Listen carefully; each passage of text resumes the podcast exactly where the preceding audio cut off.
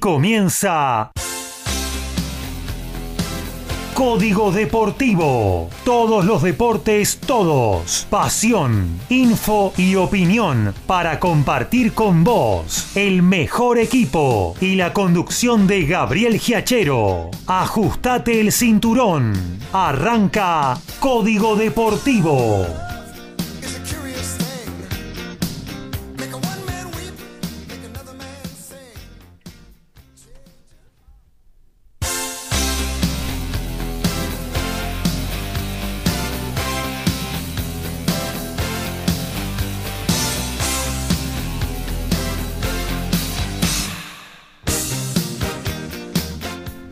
¿Cómo les va? Muy, pero muy buenos días. Aquí estamos arrancando una nueva edición de eh, nuestro programa de deportes, Código Deportivo, aquí en esta hermosísima mañana sobre Buenos Aires, con un cielo bien celeste como nuestra bandera, eh, realmente eh, impecable, fresquita por ahora la mañana, a pleno sol, la vamos a disfrutar durante todo este sábado, esta muy buena jornada sobre la ciudad de la furia y bueno, y un poquito ansiosos porque mañana Código Deportivo se va a la cancha, ¿eh? desde las 21 va a salir eh, la transmisión en vivo y en directo eh, del partido Pérez Arfield Boca Junior, los relatos de Agustín Cook Diego García en los comentarios y quien está aquí a mi derecha, Horacio Boquio, eh, haciendo toda la información de los estudios centrales. Y cada uno de nuestros columnistas, ya sea de básquet, de automovilismo, de rugby, de tenis, de boxeo, mandándonos ahí toda la info eh, para compartir en el entretiempo de lo que haya sucedido en el domingo deportivo completita va a ser la transmisión entonces de esta eh, primera emisión desde la cancha de Código Deportivo. Ahí vamos a estar en el José Amalfitani. Pero hoy tenemos dos horas por delante para compartir con absolutamente todos los deportes, info, opinión, eh, y todo lo que tiene que ver con en vivo, ¿eh? la actualización del fútbol, del tenis, se van a estar jugando eh, dentro de un ratito nada más las semifinales de la Argentina Open, por ahí tenemos la clasifica también en lo que tiene que ver de, de tenis con el nuevo torneo que se disputará a partir del lunes, que es el de Santiago de Chile, también sobre polvo de ladrillo, culminando la gira, la mini gira de polvo de ladrillo sudamericana. Eh, y en fin, seguramente habrá también algún partido eh, en vivo de rugby para compartir con todos ustedes. Todo, todo va a estar en esta edición eh, número 9 de Código Deportivo. Y bueno, tenemos vías de contacto, si te sumás lo podés hacer a la página de la radio www.mgradio.com.ar. Ahí sobre margen derecha tenés el chat para dejarnos tu pregunta, tu comentario, eh, tu saludo, lo que quieras. Eh, va a ser puesto en el aire de esta edición 9 de Código Deportivo. También a través de cualquiera de nuestras aplicaciones podés enviar un mensaje a la página o directamente eh, al chat de la aplicación para que también lo pongamos en el aire. Eh, y comenzamos la recorrida porque hay un montón de temas que tocar y mejor que lo expliquen cada uno de los especialistas. Arranco con Horacio Bocchio, a quien tengo aquí cerquita. ¿Cómo andás, Hora? Buen día. Hola Gaby, compañeros, audiencia, muy buenos días y con una nueva fecha ya que ha dado comienzo en la tarde-noche de ayer del torneo de Primera División. Vamos a, tener todo lo que pasó ayer más la, fecha que va a continuar hoy y lo que se viene para mañana, que para nosotros va a ser eh, el debut de las transmisiones de Código Deportivo. Y tenemos también el comienzo del ascenso, dos de las categorías de las cuatro eh, se ponen en marcha en la tarde de hoy y hablando de ascenso, siempre queda algo pendiente. El domingo pasado hubo un ascenso bastante extraño, después vamos a comentarlo. Muy bien, seguimos entonces eh, la habitual eh, recorrida. Nos vamos al mundo ovalado. Y saludamos, obviamente, a quien se encarga del tema, el señor Alfredo González, desde Ciudadela. ¿Cómo andás, Alfred? Buenos días muchachos, audiencia, muy linda mañana para disfrutar escuchando un rato con todas las noticias de deportes y estamos con mucha información, tenemos información sobre Jaguares 15, sobre el relanzamiento del circuito de Seven Mundial, algún comentario sobre los Pumas y le voy a decir cuánto tiene que juntar en euros si quiere ir a ver a los Pumas para el Mundial 2023. Bueno, ya por lo menos pandemia, esperemos que ya no haya para ella esa época, ¿no? Lo escuchó a Bill Gates, dijo que para el fin del 2022 estaría todo medio solucionado. Bueno, si Bill Gates lo dice.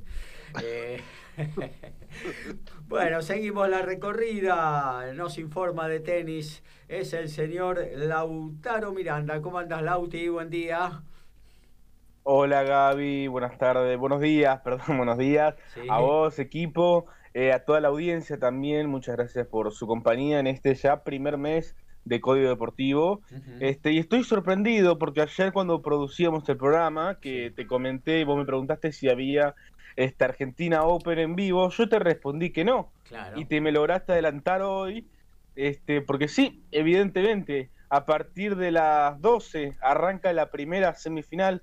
Esto es, bueno, el tema de cada año, ¿no? La televisión, este, el problema con el fútbol, hoy imagino también, este, sabrá decir Gabriel, este, un poco de automovilismo también imagino, este, pero bueno, eh, es lo que hay, ya imagínate, sin público se juega a las 2 de la tarde, si ya son solo los jugadores, imagínate que este, no habría tanto problema en hacerlo al mediodía. Una pantalla, una pantalla muy ocupada, la de Teis Sports. Eh, arranca el fútbol de la primera B Metro, hay clasificación de, del turismo carretera, en fin, varias cositas para compartir con los deportólogos, ¿no? Sí, así es. Pero bueno, siempre uno estuvo acostumbrado a que durante la semana del ATP de Buenos Aires la pantalla lograba cierta flexibilización que no hemos visto esta semana. Este, por ejemplo, el partido de Federico Del Bonis con Juan Manuel Cerúndolo, que era el chico que venía de ganar en Córdoba contra el, el justamente el jugador que logró ganar el último punto en la Copa Davis, o sea, un partido que era este, absolutamente interesante, no se televisó, por ejemplo, para pasar este, los programas clásicos de fútbol de la noche de Teis Sport. Pero bueno, ya uno está acostumbrado a que hay ciertas cosas que, están este, más establecidas que, que otras. Este, pero bueno, estaremos comentando lindas semifinales muy lindas semifinales con tres cabezas de serie y dos argentinos. Y encima esos dos argentinos van por llaves diferentes. Es decir, que está la ilusión de que se puedan cruzar en una hipotética semifinal. Francisco Cerúndolo contra Albert Ramos, primer turno, 12 del mediodía. Francisco es el hermano de Juan Manuel, hermano mayor de Juan Manuel, que venció justamente a Albert Ramos en la final de Córdoba el domingo pasado. Y la segunda semifinal a continuación Diego Schwarman contra Miomir Kekmanovic, jugador de Serbia, que lo estuvimos comentando, que está entrenando con David Nalbandian. Así que bueno, semifinales muy interesantes y además después, bueno, habrá la segunda semifinal de dobles entre Austin Krajicek y Franco Jugor contra los sudamericanos, Ariel Bear de Uruguay y Gonzalo Escobar de Ecuador. Y para cerrar vamos a estar comentando un poquito lo que es eh, lo que se palpita del regreso de Roger Federer a la acción después de aproximadamente unos 13, 14 meses fuera. Este, fue muy larga la espera, así que hay mucha expectativa por lo que será el regreso de Roger en el ATP 250 de Doha, en Qatar. Seguimos eh, girando, nos vamos hacia los polvorines para hablar un poquito de lo que vamos a escuchar hoy acerca de básquetbol y de automovilismo con el señor Daniel Medina, con un año más a cuestas, pero bueno, eh, es lo que hay, la vida pasa, amigo Dani, feliz cumpleaños ante todo. Hola Gaby, este, compañeros, audiencia. Bueno, muchas gracias. Este, sí, un año más, 62 y a la sombra, desde ya. Eh, pero bien, bien, bien, este, ya, ya con un año más y, este, y esperando muy ansioso los 63. Bueno, eh, tenemos un día hermoso, hoy realmente, hoy estoy, sí, si el verano fuera todo así, ah, siempre digo lo mismo yo, pero es un día precioso. La temperatura ideal, ¿no? Ideal, está perfecta realmente. Malditos mosquitos que no aparecen ahora, ¿por qué no aparecen ahora? En fin, eh, eh, eh, gracias a todos realmente, todos me saludaron por mi cumpleaños, así que este, así, aquí estamos. Pero bueno, sí, hay mucha información. Tenemos más o menos, quiero primero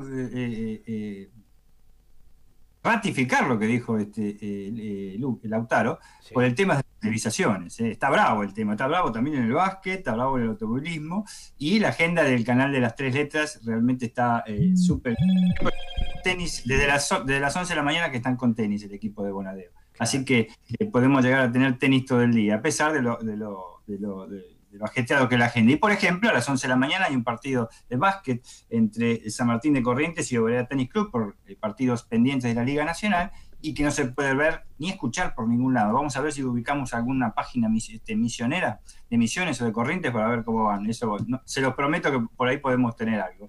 Y bueno, pero tenemos mucho de básquet, tenemos para hablar del, eh, campeón del Super 4, 15 de Santiago del Estero, que ayer tuvo un triunfazo, porque esta es la palabra, un triunfazo en la ventana de la, de la Champions en, en, Chile, en Concepción, en Chile. Tenemos también para hablar del All-Star Game, que se va a eh, este, desarrollar en el día de mañana. Vamos a explicar un poquito, cuando sea la, columna, cómo, cómo, es eso.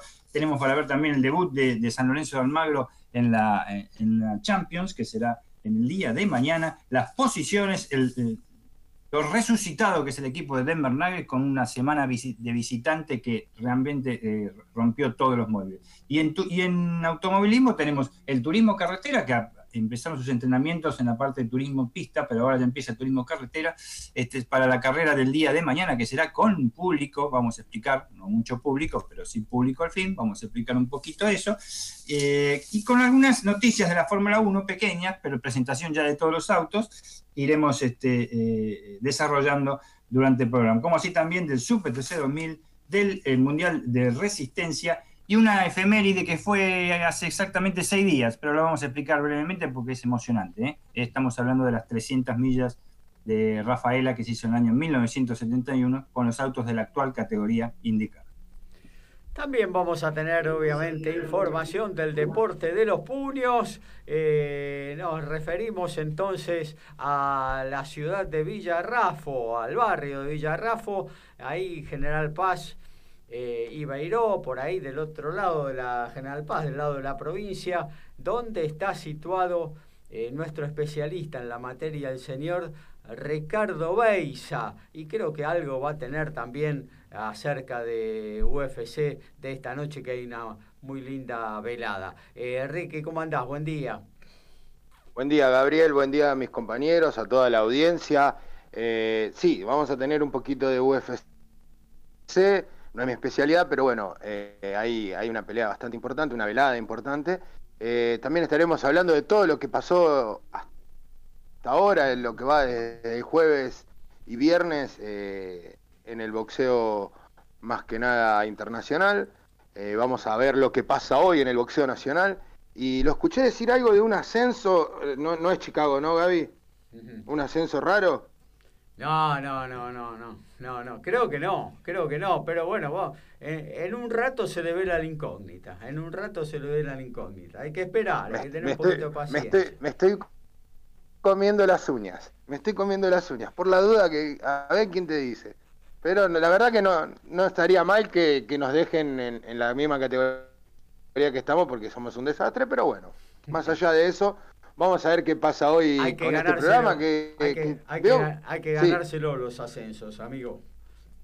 No, más bien, más bien, sin dudas eso. Y a nosotros nos costó errores siempre. Eh, estoy bien, estoy escuchando que los chicos tienen mucha información. Yo la verdad que hoy tengo una, una jornada tranquila en el boxeo, no hay eh, nada sobresaliente, digamos, pero siempre, siempre hay alguna que otra pelea, algún tiro, como dicen los mexicanos, como para como para analizar. Así que bueno, Gaby, estamos a la orden tuya, como siempre, y nada, que tengamos todos un buen programa. Muy bien, arrancamos entonces con esta edición, la número 9 de Código Deportivo. Gabriel Giachero y Dream Team hacen Código Deportivo.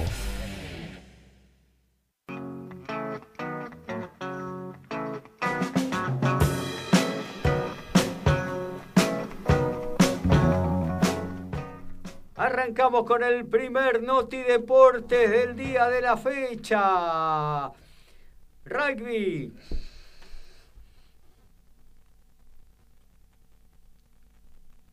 Rugby no está. Bueno, ahí sí, está. Perdón, los campeones del mundo, los Springboks, ya tienen rival confirmado para la vuelta al juego. Se enfrentarán con Estados Unidos como partido de preparación para la serie frente a los Lions. Las Águilas y Sudáfrica no juegan un partido desde el Mundial 2019. Si la serie cambia de, lugar y se juega en Gran Bretaña, el partido se hace igual. Tenis. Noticia muy polémica que ha soltado durante la semana la ATP, eh, la Asociación de, Tenis, de Tenistas Profesionales, el ente que rige el tenis masculino, anunció que este sistema de congelamiento de puntos se mantendría hasta el mes de agosto, este, de manera tal que se conserven los puestos para la clasificación a los Juegos Olímpicos. Esto lógicamente despertó este el, despertó mucha, mucha, muchas quejas y reclamos en gran parte de los tenistas porque hay un grueso, eh, un grueso este, número de jugadores del, fuera del top 100 que por puntos le debería dar para ingresar al top 100, pero no están pudiendo porque justamente los que están ahora mismo en el top 100 quizás no tienen los puntos necesarios, pero todavía los mantienes por este sistema de congelamiento. Luego en la columna ampliaremos la noticia. ¿Algo de básquetbol? Se reanudó la actividad de la Liga Nacional de Básquet el día 1 de marzo con partidos adeudados, que son varios por el tema del COVID-19. Instituto, uno de los equipos que más partidos debe, 11, derrotó a Platense por 96 a 79. La liga continuará con ocho partidos hasta el martes 9 de marzo para irse reacomodando por los equipos que están participando. Quimsa de Santiago del Estero, San Lorenzo de Almagro e Instituto de Córdoba en la American Champion. Iremos ampliando luego las posiciones en la Liga Nacional de Box. Bueno, en la noche francesa, el pesado ex olímpico Tony Yoka puso knockout al belga Joel Jeco y así pudo levantar el título de la Unión Europea luego de recibir una cachetada en el pesaje. El Galo, el Galo, sí, te lo comenté ayer, Gaby. El Galo prometió castigo y lo sometió por 12 rounds hasta que el Veiga se dio vuelta y dijo, muchachos, hasta acá llegamos. Eh, pero lo, más complicado es que el árbitro seguía, seguía permitiendo que el castigo sea muy fuerte. ¿Qué se viene para Yoka? ¿Qué se viene para Yoka? Vamos a ver, yo creo que una gran pelea ante un, europeo bien rankeado. Algo de autos, Dani. Sí, cómo no. Tomás Gagliar de Gené, este cordobés, este joven de 27 años, se suma al equipo Chevrolet IPF en Super TC 2000 con Agustín Canapino y Orlando Llaver, teniendo la marca eh, de Chevrolet tres coches en el equipo subcampeón de la temporada 2020. Por otro lado, el equipo Midas Carrera Team no seguirán en Super TC 2000 hartos problemas económicos hacen que Ricardo Risati y Valentina Aguirre, con dos Toyota Corolla que no son oficiales, no puedan continuar en el campeonato. Se retira este equipo por el problema de los oficiales y no oficiales. Los costos son fundamentales. Y finalmente eh, se develó el misterio en la primera división D eh, que decíamos el otro día, lo estábamos comentando, de que había una docena solamente de equipos. No quedaba ni el loro. Y AFA finalmente eh, terminó por abrir el registro de nuevas inscripciones para el torneo 2021 y ellos quieren llevar el torneo a 16 equipos, así que va a haber un cupo de 4 y ya hay alrededor de 15 instituciones que presentaron carpeta. Y los que eh, picaron en punta es Everton de La Plata y un viejo conocido de los Nacionales B que se quiere afiliar a la AFA, que es Douglas Hay de Pergamino. Mira. Ya hay otras instituciones, como el caso de Juventud, también el rival de, zona que ha presentado carpeta, pero eh, de los que se hablan, Eh, hay algunos que para los que ya tenemos unos cuantos años, eh, seguramente vamos a recordar. Piraña, ¿no? Piraña es uno. Sí, señor, el Club de Parque Patricios. Piraña, qué grande. El Club de Parque Patricios, que una vez llegó a militar hasta en la primera división C. Eh, está Juventud de Bernal. eso te muerden en toda la cancha, piraña. ¿eh? Juventud... Iba, a decir justamente eso, iba a decir justamente eso. Es un equipo que muerde y muerde y muerde y bueno, te ganan. Lo que sí que cuando militó en la primera división C, creo que había terminado con cuatro empates y después tuvo alrededor de 32 derrotas. ¿No salió Chirola Yasalde de ahí? Sí, señor, muy bien, muy bien. Y Juventud de Bernal, quizás también lo tenés que recordar, que militaba en la primera división D. Creo que fue el rival, si no recuerdo mal, de Comunicaciones cuando el cartero inauguró su cancha ya por el año 62. Mira. Mira. Y qué recuerdo de que la, quinta o la sexta de Crónica cuando compraba a mi viejo y leíamos los resultados los sábados de la noche. Tal cual. Sería buenísimo que un histórico como Piraña regrese a los campeonatos de, del fútbol argentino, ¿no? Sería realmente eh, una gran alegría, fundamentalmente por para los que ya o peinamos canas o las chapas están volando, ¿no? Sí, ya ni peinamos. y otro club que sí eh, participa o tuvo grandes actuaciones en los torneos de básquet, eh, Dani, Huracán de San Justo también presentó. Huracán de San Justo para el fútbol. Sí, sí, para militar en la primera división D. Y en el caso... sí, sí, sí, ha jugado al básquet, sí, sí. Claro, y en el caso de que sorprende, porque, como Douglas, que serían muchas las categorías porque está jugando al Federal A, eh, sostienen que aún siendo más categorías arrancando en la D, sería un poco menos eh, trabajoso poder llegar a categorías superiores del ascenso, ya que en el Federal, eh, con el tema de la unificación que hubo, del Federal B y el C, ahora el Regional Amateur, bueno, tiene una cantidad de, equipos que se hace muy, muy difícil poder llegar y después vamos a tocar justo el tema del Regional Amateur. Che, falta que Alumni presente carpeta. Claro. cierto, cierto. O Lomas Athletic. claro. Incluso creo que hasta código deportivo. Dice que arquero tiene código deportivo. Así que. Ah, un monstruo. El arquero es un monstruo. así que hasta. Lateral con derecha con poco llegada. Presente. Yo me, yo, me, yo me comprometo como último hombre. Como último hombre a la cancha. ¿eh? Va a ser un poquito veterano el equipo de Código Deportivo. el, que, el que juega bien es el 5, es el cinco, que es el, el, chico que cubre ascenso. Sí. Eh, mi amigo Perata. Sí. Él anda muy bien jugando al fútbol. Él anda muy bien. Yo lo he visto jugar y he jugado con él, por eso lo digo. Sí, juega, juega muy bien, juega muy bien. No sé cómo andará también en el aspecto físico, quizás tendremos que hacer una pretemporada bastante grande, pero juega bien, Perata juega bien.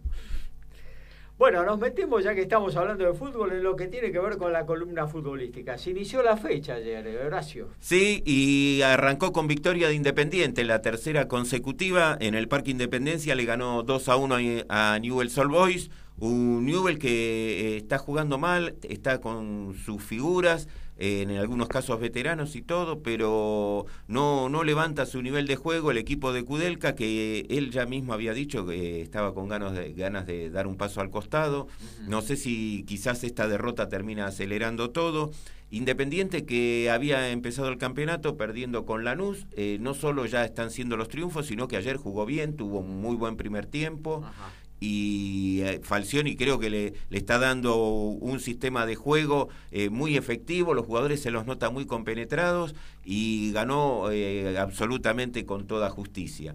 Y después en segundo turno, en el Alfredo Terrera, Central Córdoba eh, de Santiago del Estero, igualó uno a uno con Banfield. Banfield no tuvo las actuaciones que venía desarrollando, fue un empate justo. Y Central Córdoba que se viene afirmando con todos estos cambios, los resultados lo, viene, lo vienen ayudando los resultados. Y creo que desde la llegada ahora de Colión y este segundo ciclo, eh, Central Córdoba puede llegar a tener una actuación por lo menos eh, aceptable, que es lo que ellos quieren, conseguir puntos, porque recordemos que todo esto, aunque no haya descenso este año, se van a ir sumando para los de final del año que viene.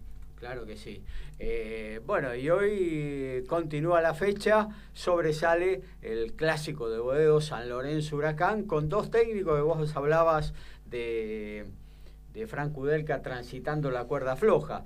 Y bueno, no le va en saga, no sé Dabove que hace poquito está, pero Damonte hace ocho partidos que no gana, se le va a complicar, ¿no? Y Damonte sí, además, eh, bueno, eh, tenemos que recordar que cuando Damonte asumió, estuvo también una cantidad bastante grande, no sé si fueron cinco o seis, eh, sin ganar y bueno, después le fue encontrando de a poco la vuelta al equipo, fue consiguiendo algunos resultados eh, buenos. Ahora lo que pasa le está pesando también que quedó afuera de la Copa Argentina con un equipo del Federal A, aunque haya sido por penales, y todo eso termina la Copa Argentina jugándole en contra, en este caso, a, a los directores técnicos. Y bueno, la jornada hoy se va a iniciar con Godoy Cruz y Platense un platense que a pesar de la derrota del domingo pasado con River está mostrando un buen nivel de juego, ya como adaptado a la categoría, tiene muchos jugadores de experiencia, eh, ya comenzando por su arquero, el veterano Jorge de Olivera, que lo debe recordar bien Ricky. Eh, después va a continuar con Sarmiento de Junín. Hoy juega su partido 100 consecutivo de Olivera. Sí, sí, está teniendo muy buenas actuaciones. Yo lo llegué a ver incluso cuando lo contrata Platense en la B Metropolitana. Claro, porque esta ya es la tercera categoría que, que, está de Olivera en Platense. Sí, sí, Ya tiene dos ascensos. Debe hacer, perdón, debe hacer como cuatro o cinco años que está en Platense ya, Jorge. Sí, sí, sí. Sí, sí. Y bueno, eh, consiguió, ya eh, ha estado en los equipos de los dos ascensos y es un arquero de no solo mucha experiencia, sino muy seguro, es eh, de, gran porte, que en sus comienzos en Chicago recuerdo que había pasado por Colón, pasó por Racing, después que no sé si estuvo jugando afuera, y desde que llegó a Platense se ha consolidado y es una eh, gran parte del mérito en los ascensos que ha ido teniendo Platense, arrancaron desde el arco y de su defensa. Ha, tenido dos centrales de, de mucha jerarquía, eh, lo mismo que los laterales, creo que uno de los laterales incluso ahora está jugando en Lanús. Eh, y el otro, el rival, Godoy Cruz, que bueno, tiene una buena, una mala, se está tratando de armar y aparte, bueno, creo que el, dolor que debe haber causado la pérdida de un compañero como fue el Morro García en, los jugadores eh, debe haber influido bastante. Después eh, va a jugar Sarmiento de Junín ante Talleres de Córdoba, un Talleres que no, no está por ahora reeditando lo que tuvo, tuvo en el último torneo. Sarmiento que tuvo una muy buena actuación con Boca, que lo fue aguantando el partido, después fue adelantándose el golazo de Alanís, que lo había puesto en ventaja, Boca y llegó al empate, pero lo de Sarmiento fue muy digno y bueno, intentando sí adaptarse y necesitando puntos porque se reforzó con jugadores que no son de primera división, pero creo que lo de Sarmiento fue positivo lo que se vio el otro día. Aparte considerando también eh, que bueno, en principio no va a haber descensos este año, aunque los puntos cuentan porque se suman para el promedio y el año que viene van a aparecer en la tabla de promedio. Sí, Tampoco seguro. es para descuidarse totalmente, ¿no? Exacto. Y a las 19.20 va a jugar eh, Colón con Aldo Civi. Un Aldo Civi que viene en alza. Lindo partido hizo el otro día ganó muy bien, ¿no? Sí, y después Colón, que bueno, eh, impecable la campaña hasta este momento. Eh, tres presentaciones con tres victorias. y aparte mostrando un buen nivel de juego y el momento que aparece la pincelada de, Luis Miguel Rodríguez, desequilibra. Y después nos queda Lanús con Atlético Tucumán, eh, un Lanús que también, igual, eh, creo que a pesar de la derrota de la semana pasada, me parece que va a ser un, equipo que va a estar peleando arriba. Eh, Atlético hasta ahora no, bueno, estuvo el, inconveniente de la suspensión cuando estaban empatando, que entre la tormenta y el corte de luz, por ahora el equipo que dirige de Felipe no, no tiene el, mismo, las mismas actuaciones que había conseguido con Zielinski, pero habrá que esperar. Y después el cierre de San Lorenzo Huracán, que bueno, esperemos que sea un gran partido. No, Dabove no creo que tenga inconveniente por ahora. Todavía no, todavía no. Pero bueno, el otro día 0-4 contra Central Córdoba es un resultado que, que mueve los cimientos. De hecho, eh, ha movido completamente el equipo titular, ¿no? Prácticamente. Sí, y, lo, que fue que en el torneo pasado también, jugando en el Videgain le había ganado 4 a 1 Central Córdoba. Es lo, mismo que, lo, mismo... que el resultado del otro día de River Racing. Bueno, no, lo de Pisi me parece que mm, a lo sumo llegará el lunes y después me parece que si no, no hay una actuación convincente es muy difícil que pueda continuar. Tal cual, no, no, no, no levanta el equipo, no, no muestra nada, ¿no? Porque vos decís, bueno, los resultados no llegan, uno tiene que tener un proceso, eh, ve alguna mejora en el equipo de a poquito, pero bueno, no, no, no sucede esto con, con Racing, ¿no? Que pareciera ser que va en retroceso, digamos, ¿no?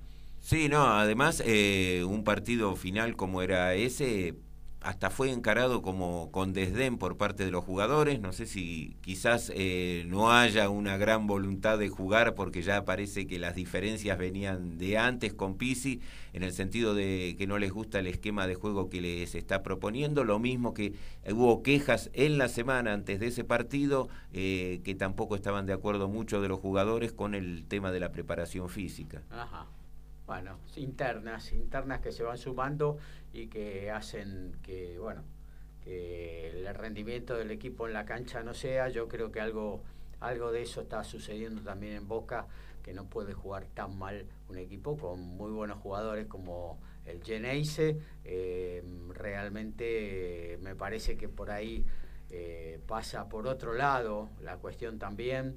Eh, yo recuerdo la separación del Consejo de Fútbol de Buffarini, eh, Russo que no se impuso, no, no, no, defendió a los jugadores y creo que por ahí viene eh, esto del mal rendimiento de Boca, eh, ya una cosa recurrente de todos los partidos, ¿no? Porque bueno, eh, a veces gana un poquito por los destellos individuales, pero el equipo no muestra absolutamente nada. ¿no? Sí, es, hay un problema contractual, eh, la no renovación de Buffarini, que se sumó la de Manuel Más y la de Leonardo Jara, y mañana tiene creo que una prueba que es un rival ya que viene haciendo buenas campañas con Pellegrino, está en todos los torneos eh, siempre en, la, en la parte superior, tiene un nivel de juego bastante importante, muchos juveniles y hay que ver qué pasa porque mañana Boca sí ya no tiene no juega con Claypole que fue lo que vimos el otro día un rival que le jugó de igual a igual con tantas categorías de diferencia. Claro tal cual.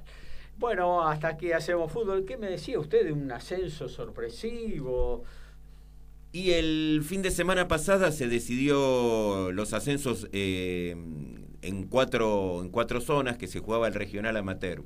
Y uno de los cuatro ascensos le correspondió a Ciudad de Bolívar, el equipo de Marcelo Tinelli, que derrotó 3 a 0 a Independiente de Neuquén. Y los llamativos fueron los horrores del árbitro. El primer gol se convirtió alrededor de los 18 20 minutos del segundo tiempo. Pero en un partido donde hubo fallos, pero que fueron, yo tuve, eh, pude conseguir a través de gente de Neuquén el video, llegó al extremo que Independiente de Neuquén directamente presentó toda eh, la protesta con los videos de lo que fue el partido. Bueno, en el primer gol viene a través de un córner que no existió, que se ve claramente como un jugador de Bolívar termina pegando la pelota, se va afuera y le terminan dando córner, ahí viene el primer gol. Y después eh, los fallos, eh, cuando eran pelotas divididas, todas eh, eran faltas a favor del equipo de Bolívar. Prácticamente era como que lo iban encajonando a, a los neuquinos. Y después viene una expulsión, una expulsión insólita. Se ve un jugador que ya estaba amonestado, Villa, del equipo de Neuquén. Es amonestado nuevamente en una jugada que ni mancha había habido. O sea, buscando una excusa como para sacar una amarilla, ya estaba amonestado y poderle restar jugadores a los neuquinos. Bueno, terminó en un escándalo, el, todos los jugadores se le fueron directamente encima, fue peor que lo que se vio en Belgrano, el partido con Barraca Central. Bueno, los justo, perdón, Horacio, justo iba a decir eso. Todo lo que está relatando me hace acordar a un club que se llama Barraca Central. Bueno, pero, todo. Y muy, y muy, y muy cercano a un club que se llama Riestra. El del doctor. Exactamente, el, del señor que, que tan, mal trataron a Diego, ese hombre, sí, ese hombre.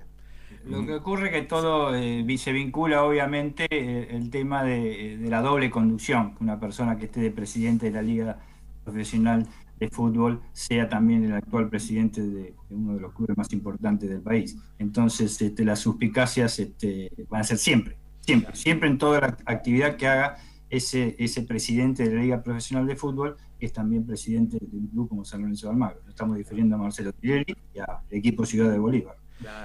Bueno, eh, finalmente los jugadores se fueron todos encima cuando termina el partido y no, no se llegó a una agresión por casualidad, intervino la policía.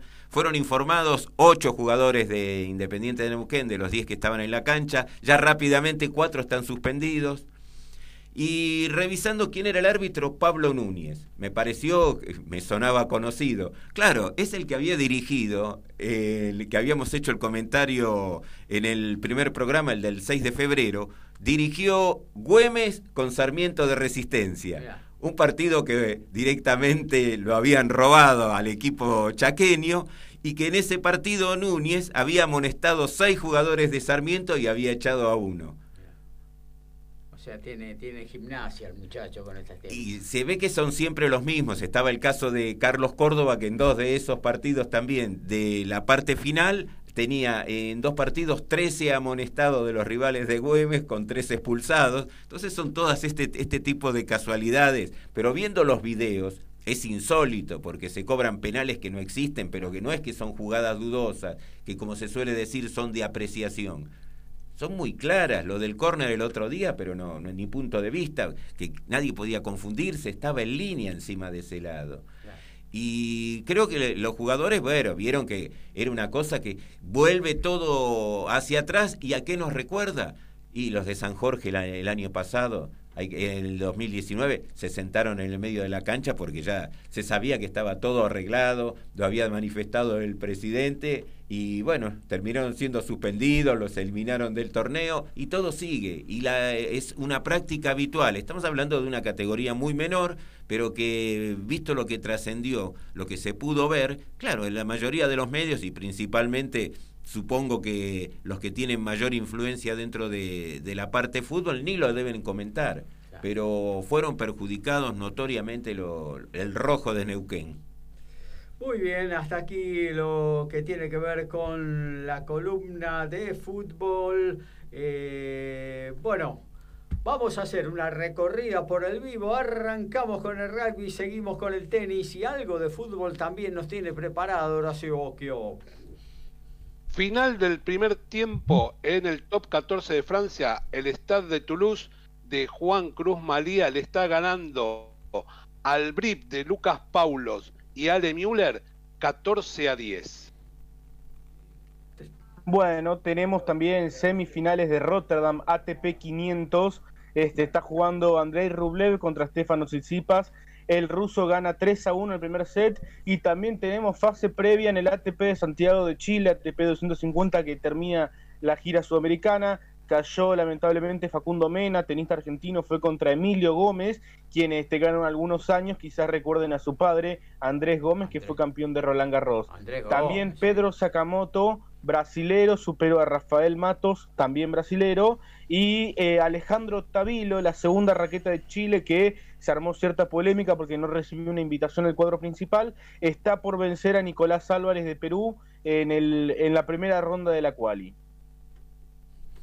Y en el fútbol internacional tenemos ya el primer final. En la Premier League el Barley igualó 1 a 1 con el Arsenal. En la Liga Española están jugando ya en 36 del segundo tiempo Valladolid ganándole 2 a 1 al Getafe. Serie A de Italia 34, Especia como local cae 1 a 0 ante Benevento en la Bundesliga. Estamos en 7 minutos, igualan en 0 el Moche Gladbach ante el Bayer Leverkusen, el Frankfurt y el Stuttgart. El Hertha Berlín está cayendo 1 a 0 ante el Habsburgo y también igualan en 0 a Friburgo Leipzig y Hoffenheim Wolfsburgo.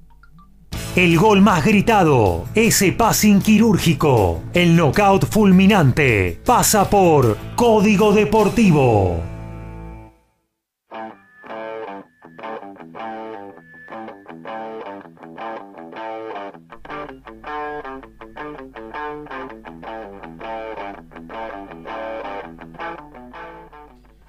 Bueno, muy bien, seguimos haciendo Código Deportivo mañana desde las 21 horas, aquí por esta misma señal, www.mgradio.com.ar. Transmitimos en vivo Vélez, Boca con los relatos de Agustín Cook, comentarios de Diego García en estudios centrales Horacio Bocchio y todos nuestros columnistas haciendo también su participación con lo que tiene que ver con cada uno de sus deportes y los resultados que se vayan dando eh, en ese domingo de deportes. Ahora nos vamos a meter directamente en lo que tiene que ver con eh, los eh, autos, porque vamos a hablar con Daniel Medina, hay turismo carretera y varias cosas que compartir con nuestros oyentes. Dani. Por supuesto, desde ya se está disputando en este momento, se va a disputar en el día de mañana la segunda fecha de la temporada 2021 del turismo carretera en el Autódromo Moscare y Juan Galvez este, en la carretera que será mañana. Pero por lo pronto están este, los primeros entrenamientos en los cuales Agustín Canapino y, Yam, eh, han sido los más veloces. Canapino ratificando, le sacó casi media centésima a segundo y el tercero pero es el primer entrenamiento recién, ¿eh? dentro de, una hora más o menos empieza el segundo y la clasificación es luego este, más tarde. Este sábado serán dos tandas de entrenamiento, como, como dije, de las 11 terminó 11.30, después 12.25 a 13.30 y la clasificación de 4 de la tarde ¿eh? a 4 y media de la tarde. Mañana domingo 7 de marzo, 9.50 horas, 10.15 horas, 10.40 horas, las series de cuatro vueltas cada uno, como casi todos saben, y a las 13.20 horas la final a 20 vueltas en el circuito número 12 o 50 minutos, 50 minutos como máximo. Este circuito que tiene 5.651 metros, ¿eh? es uno de los más largos, el más largo es el número 15 desde ya, que es igual al número 15, ¿se acuerdan de la vieja Fórmula 1 en Argentina cuando corría este, Reutemann? Pero sin los mixtos, ¿eh? sin, eh, sin entrar en los mixtos y hacer la bajada por lo que es eh, rapidísimo, ¿eh? bastante rápido. Eh, tenemos el curvón de Saloto, tenemos la curva de Ascari, la recta principal, obviamente, y se alcanza velocidades bastante, pero bastante este, importantes. La salvedad y lo, que tenemos en cuanto a distinto de, por primera vez en Buenos Aires que se va a correr con público. Desde ya. Habrá público, habrá, se vendieron Dicen oficialmente 2.500 entradas, en, realidad son 1.800 entradas, perdón. El precio también de cada entrada era 1.800 pesos. Bastante, bastante saladitos. Para sábado y domingo era eso, me imagino, ¿no? No para domingo nada más. Nada más. Nada más para domingo. 1.800 pesos más 500 pesos de estacionamiento. O sea, 2.300 pesos por este, ver la carrera ellos detallan qué, eh, mejor dicho, se pone en qué tribuna sería. Es en todas las tribunas de la horquilla hasta casi que entras este, desembocando en la recta principal. Yo le preguntaría a eh, Ricky, ¿cuántas bondiolitas nos clavamos con 2.300 pesos, no? Y sí, serían, serían, serían muchas. Y vamos a ver si se vende ahí. Hay que respetar el protocolo. el pedido, me parece, Ricky, no, no escuchó. Sí. En una, en una no, no, no, perdón. Acá estoy, acá estoy. Está, perdón, estaba viendo una noticia que tengo de, boxeo, pero eh, 2.300 2.300 pesos me dijo. Sí. Así es alrededor de 10 bondiolitas. Ah, 8 bondiolitas, póngale. Pero, pero muy bien servida, ¿eh? muy bien servida. No, hay, no hay comparación, desde ya es, una barbaridad. Eh, Es barato, ¿eh? En el Mundial de Rugby ves 25 minutos de un tiempo atrás del arco. en la cancha de San Lorenzo ves 50 partidos. Bueno, eh, en la de San Miguel ni te cuento. Eh, eh, las personas van a estar, los espectadores, perdón, de la horquilla, unas 1 a la 15, que son todas en realidad, no sé por qué pusieron los números, porque son todas realmente, y en el palco principal y plateas ahí ve que están enfrente de los boxes. Yo lo comparo esto, y lo dijimos este, cuando terminó la primera temporada en el Villicún en San Juan, que el gobierno de San Juan eh, distribuyó 3.000 entradas, 3.000 entradas a 300 pesos cada uno. 300 pesos cada uno y estaba incluido el estacionamiento y aparte dio 300 entradas de invitación para el personal de la salud. Hago simplemente esta salvedad. Este, me parece una barbaridad lo que se cobre, pero este, todo lo que diga este, puede ser usado en mi contra, como dirían este, en, las series de los juicios de abogados de Estados Unidos, porque se vendieron en tres horas las entradas. está bien. Son pocas, pero volan y todas por internet. ¿eh?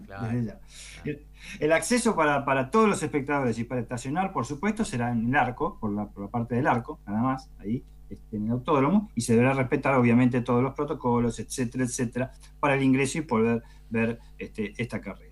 Eh, recordemos las posiciones del campeonato, se llevó a cabo obviamente una sola carrera, Agustín Canambino con 47 puntos por ser el primer ganador, Josito Di Palma con 42 y Esteban este, el Tubo Gini con 38 puntos y medio. Ojo, los tres tienen ya, los tres tienen ya este, el tema de recargo del, peso, 20 kilos para, para Canapino, 10 kilos y 10 kilos para sus perseguidores en el campeonato. Como había dicho Agustín cuando terminó la carrera, mi viejo no quería que hubiera ganado porque ya me metían este peso. Ya tenía absoluta razón, pero así son los reglamentos. Vamos a ver cómo se desarrolla esto del TC, que obviamente es la categoría más importante de, la Argentina. Son 46 anotados, una sola baja, que es de Sergio Aló con, con Cherolet, el hombre de Trenkelauken, que decidió probar el auto para la próxima carrera. Y hablando de próximas carreras en turismo carretera, eh, la próxima es el 28 de marzo, ¿dónde podía ser? En La Plata no, muchachos, en La Plata no. En San Nicolás, otra no quedaba, San Nicolás.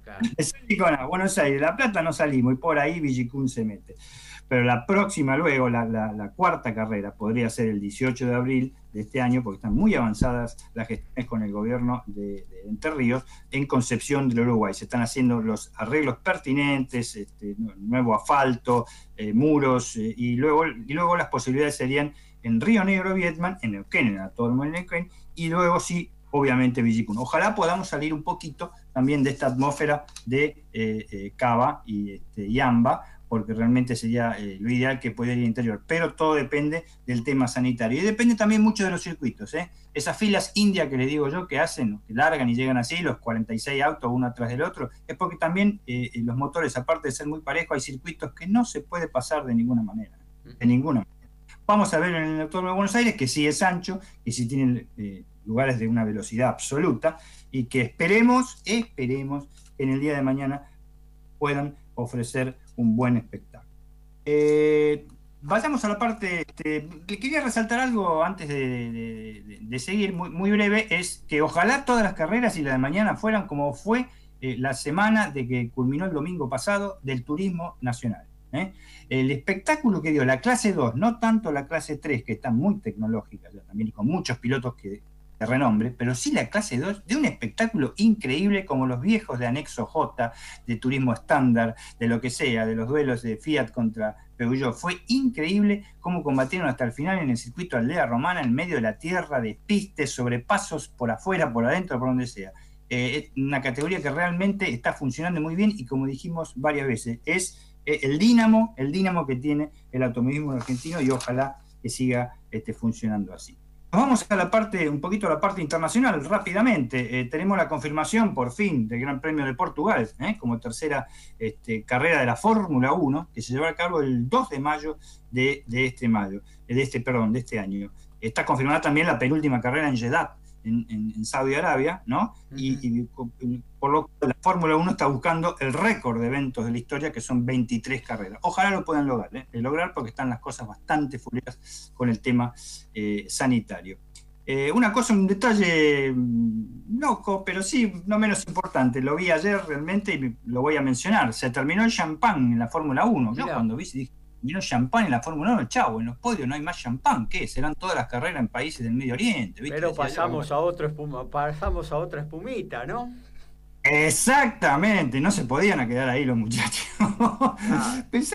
otra espumita que es un aperitivo, ¿eh? no es un champán, la popular marca francesa eh, va a dejar de abastecer a partir de la, este, eh, de la segunda carrera de, este año y se va a llamar Ferrari Trento. Es un aperitivo muy espirituoso aparentemente y que a partir del 18 se va, va, a integrar los podios de, en la carrera de Imola, en, en el Campeón Emilia Romagna de, la Fórmula 1. Así que habrá una moneda para debancar a la tradicional marca de champán, ¿no? ¿Vos te parece? Sí. ¿Realmente? no, a mí. Qué Tremendo. Se han presentado los equipos de Aston Martin con el color verde esperanza. Ahora vamos a ver cómo le va a estos chicos de Aston Martin. Este, tienen mucho apoyo. Este, eh, Sebastián Vettel ha hecho unas declaraciones que le está pegando unos palos, unas chicanas a Ferrari impresionantes, estoy en un verdadero equipo, ha manifestado un equipo que trabaja, no un equipo que espera, en fin. Este, eh, se, está empezando a alargar el nuevo pelado que tiene la Fórmula 1, que es el, tetracampeón del mundo Sebastián Vettel. La presentación del Williams, eh, del equipo eh, norteamericano Donington Capital, el FB 4313, vamos a ver si rinde, dicen que es un diseño totalmente nuevo y con un motor mucho más potente que eh, eh, lo ve Mercedes, vamos a ver si será así. Y por supuesto los equipos Haas, ¿eh? los equipos Haas, este, que, el equipo Haas, perdón, que tiene unos sponsors increíbles, por los sponsors rusos ahora, que da, la casualidad que el padre de uno de los pilotos es dueño del medio equipo, y, cambió totalmente el color, que era negro, ahora es blanco y con la bandera rusa, que no podría ser presentada por este, el tema de las sanciones que tiene Rusia deportivamente. Pero sí, está pintada de eh, azul, este, rojo y, blanco, así que tiene los, colores rusos que predominan. Eh, y en la parte internacional también tenemos que decir rápidamente que las 24 horas de Mans nuevamente fueron postergadas ¿eh? en el Mundial de Resistencia. Se van para el 21 y 22 de agosto. Eran dos, el 12 y el 13 de junio. Más que nada por la posible presencia de espectadores en este momento a mí me parece inviable, más en una carrera de tamaño de duración, y habrá que esperar a ver que los franceses vean los nuevos hipercar. Ojo, los nuevos hipercar son cinco, no sé si me entienden, cinco. ¿eh? Y ver cómo se programa por tercera vez todo esto en el exiguo calendario del Mundial de, eh, de marca. Adrián el Ferretero, Adrián el Ferretero nos dice, los F1 que se presentan son todos iguales a los del año pasado, puro marketing. Mercedes afana, nos dice Adrián. Y yo creo que yo la verdad que le doy la razón, Adrián. Este año los han, este, ¿cómo se llama? Le llamaron unos pintores, empezaron a pintarlo de distintos colores, eh, pero los autos son todos iguales. ¿eh? Sobre todo, sobre todo este, el Aston Martin con eh, respecto a este, el Mercedes. Pero yo creo que con los entrenamientos que está haciendo el Silverstone, Mercedes y Red Bull este, les van a pasar el tapo a todos, sobre todo Mercedes. El único interés que hay es que en Red Bull está Checo Pérez, ¿eh? que realmente dijo que se subió al mejor auto de su vida. Ya de, son declaraciones. Después cuando los, pingos se tienen que ver en la cancha, eh, y ahí me parece que el equipo alemán es superior en todo sentido. Después tenemos el TCR de Sudamérica, ¿eh? que se confirmó que el grupo Disney, el grupo Disney y, y, ESPN en este caso y Fox Sports serán exclusivamente, los tienen exclusivamente los cargos televisivos, que, esto va a empezar en abril, en todas las carreras que se desempeñen en Brasil. Se descuenta que van a ser también en la Argentina para que podamos ver este, los autos que endulzarán esta prestigiosa categoría que es una, ramificación de, la Copa Mundial de Turismo en Europa, como los Alfa Romeo, Linan Co, los chinos, Peugeot, Honda, Cupra, Audi, lo que se imaginen. Ojalá, ojalá este, podamos este, disfrutarla. Y yo le había dicho rápido, lo voy a hacer rápido ahora, que había una efeméride. El 28 de febrero de 1971, ¿quién les habla? Y supongo que Gaby también se debe acordar este, eh, y Horacio quizás también. Este, eh, lo que es ahora la Indy, la IndyCar, estuvo en Argentina corriendo, ¿eh? en el circuito de Rafaela, en el logo de Rafaela. Si bien fue hace una semana, yo creo que es válido este, recordarlo, porque fue algo histórico. Vino en esa, época el torneo, mejor dicho, la categoría se llamaba USAC, USAC se llamaba, y tenía exponentes, por ejemplo, si yo les nombro, uno de los más conocidos era Mario Andretti, para decirlo, que no vino acá a la Argentina, que no vino, pero Mario Andretti, que era campeonazo de esa categoría, y vinieron acá a correr las 300 millas de Rafaela, con un esfuerzo enorme que hizo el Club Rafaela, el Club de Automovilismo de Rafaela, y este, desde ya eh, eh, apoyado por el gobierno de la provincia de Santa Fe y el gobierno de la nación en ese momento. ¿Saben cuánto tuvieron que poner para que vengan los 28 autos a disputar estas 300 eh, millas de Rafaela? 90 mil dólares. Eso es lo que salió. Era una fortuna en esa época, pero fortuna, fortuna, fortuna, eran 90 mil dólares. En este momento, si tuvieran que venir acá, serían 16 millones de dólares como mínimo. Este, así que imagínense cómo está la economía mundial. Dieron un espectáculo brillante, fueron 28 autos. Argentina estuvo representado por Carlitos Pairetti en esa oportunidad, ¿eh? que salió este, eh, decimosexto y la carrera fue ganada por Al Anser, ese famoso clan Anser, ¿eh? Al, Bobby Anser, Al Anser Jr., ¿te acordás? Estaban, estaban por todos lados, son como los también. Y grandes corredores como Mike Mosley, por ejemplo, que después fue a la FIA, y mirá si hizo cosas Mike Mosley después. este, Joe Ruby, este, Sweet Savage, que luego se mató en, en, en Indianapolis, Gary Bettenhausen, en fin, fue algo impresionante con autos que tenían 750 caballos de fuerza cuando en ese momento la Fórmula 1 tenía 450 y le decían las bestias, así se denominaban. Este, fueron traídos en dos aviones de aerolíneas argentinas desarmados porque American Airlines no los pudo traer. Y el récord lo estableció George Ruby, un gran campeón también de esa categoría, con un promedio de 278 kilómetros por hora. En realidad, George Ruby llegó a 309 kilómetros por hora. Esa misma velocidad la tuvo también este, Matías Rossi con un Super TC2000 hace 8 años. ¿eh? Así que fíjense lo que era Rafaela, que estaba llena de wall rails y los pilotos americanos no querían correr, porque ellos corrían con muro, como ahora. Este, entonces, le preguntaban a Pairetti, ¿qué pasa si nos vamos contra, contra el, contra el rail? Y si te vas contra el rail te matás, le decía Pairetti. Y así, es cierto, ¿eh? Pairetti era el, el mato, el loco, le decían, y realmente les decía la verdad.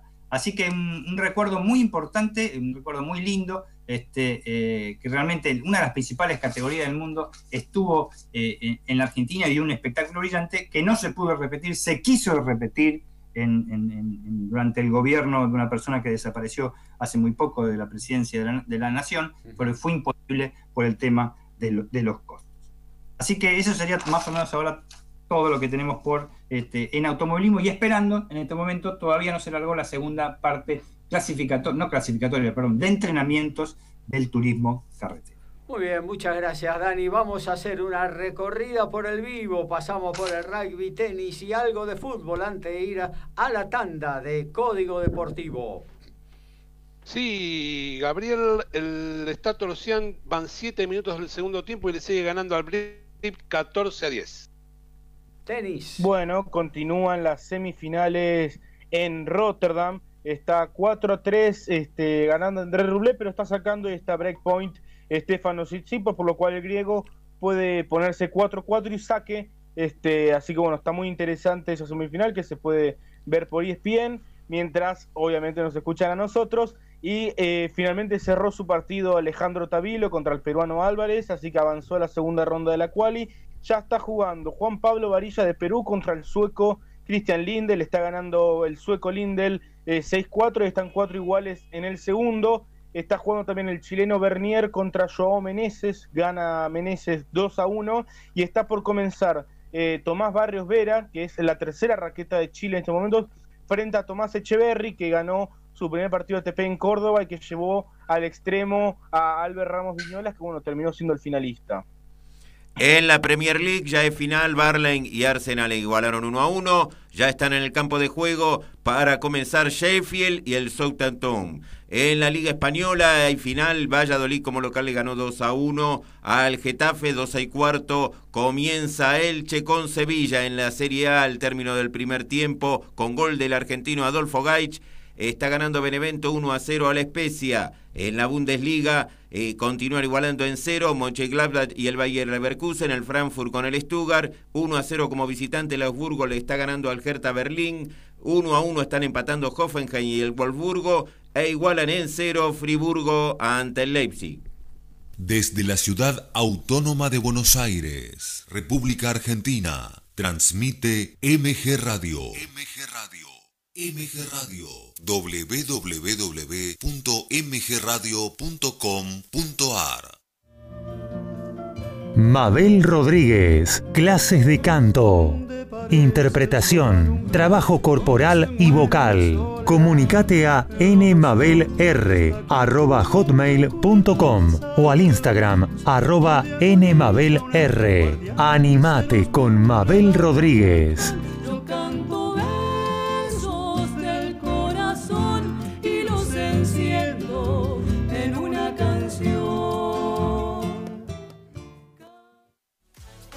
Vuelve lo que tanto contracturados.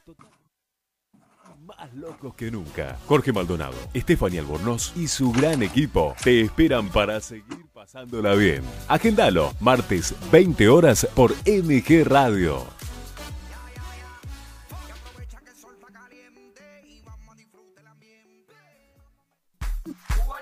Es un gran momento para despertar tu conciencia y luz interior. No te pierdas a Nora Gá y Despertares los miércoles a las 14 horas por MG Radio.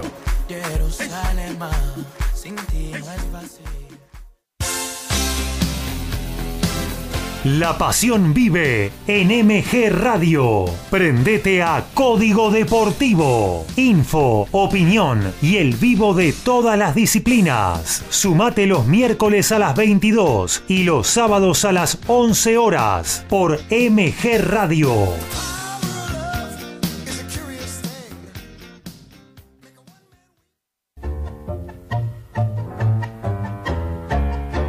Abrazándote, abrazando tango.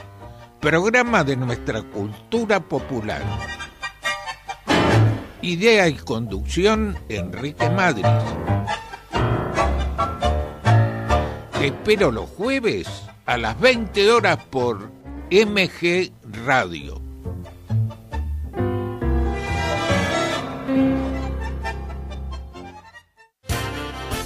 Más divertido, menos aburrido. Es cosa de chicos para compartir con los grandes. Conduce Iri Jaramillo con un staff muy especial. Más divertido, menos aburrido. Los domingos a las 12 por MG Radio.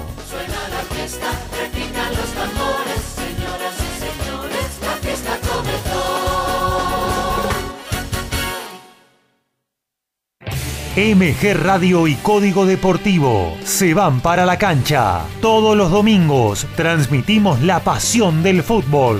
Los partidos de Boca o River estarán en el aire de nuestra emisora y toda la info nacional e internacional, más el polideportivo. Sumate a nuestra locura. Prendete a MG Radio.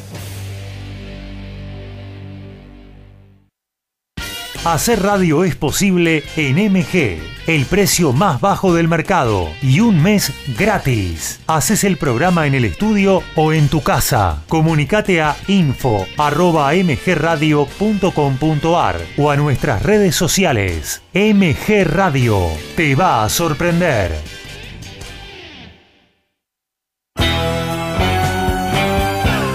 Estás en momentos geniales. Estás en MG Radio.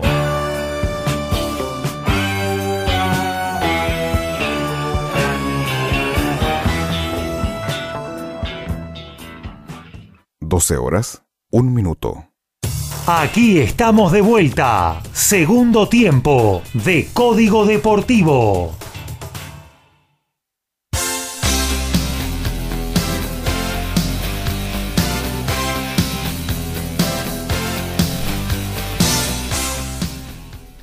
Estamos, sí, con el segundo tiempo de Código Deportivo, nuestra segunda hora, camino a las 13, donde tenemos que culminar nuestro programa. Estamos con dos horas a todo deporte, con mucho ritmo, con buena info para compartir con todos ustedes, eh, que son muchos, ¿eh? ¿eh? Rubén de Urquiza, Pablo Valcarce, Alejandro Peralta.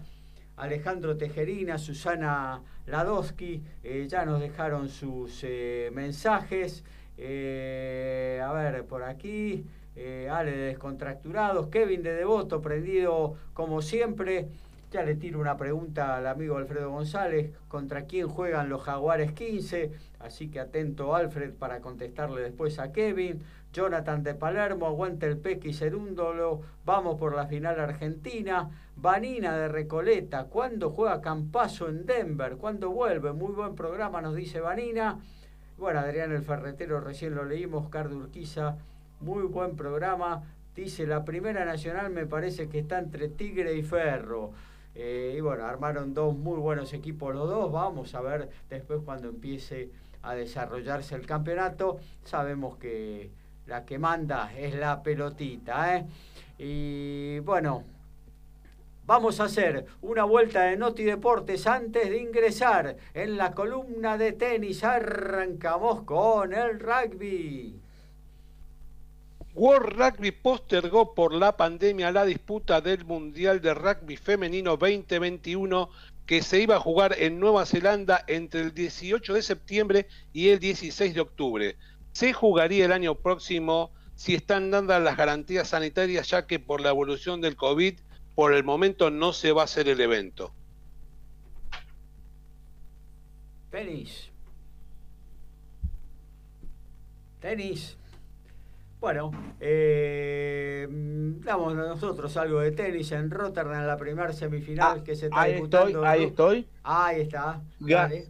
Ahí estamos. Garbiñe Muguruza y Petra Kvitova están comenzando su final en el WTA 500 de Doha, porque bueno, Doha alberga esta semana un WTA 500 y la próxima un ATP 250. En este caso, Garbiñe, que mejoró muchísimo en lo que llevamos de este año, este, que es firme candidata a volver al top 10, está enfrentando a Petra Kvitova, eh, no comenzó aún, pero bueno, está, está en, en los detalles finales este, la preparación final del WT 500 de Doha y además están ya entrando a la cancha la primera semifinal del ATP 250 de Buenos Aires, Albert Ramos Viñolas contra Francisco Cerundo, lo que se puede ver por Teis Sports, en mudo por supuesto, mientras nos escuchan a nosotros.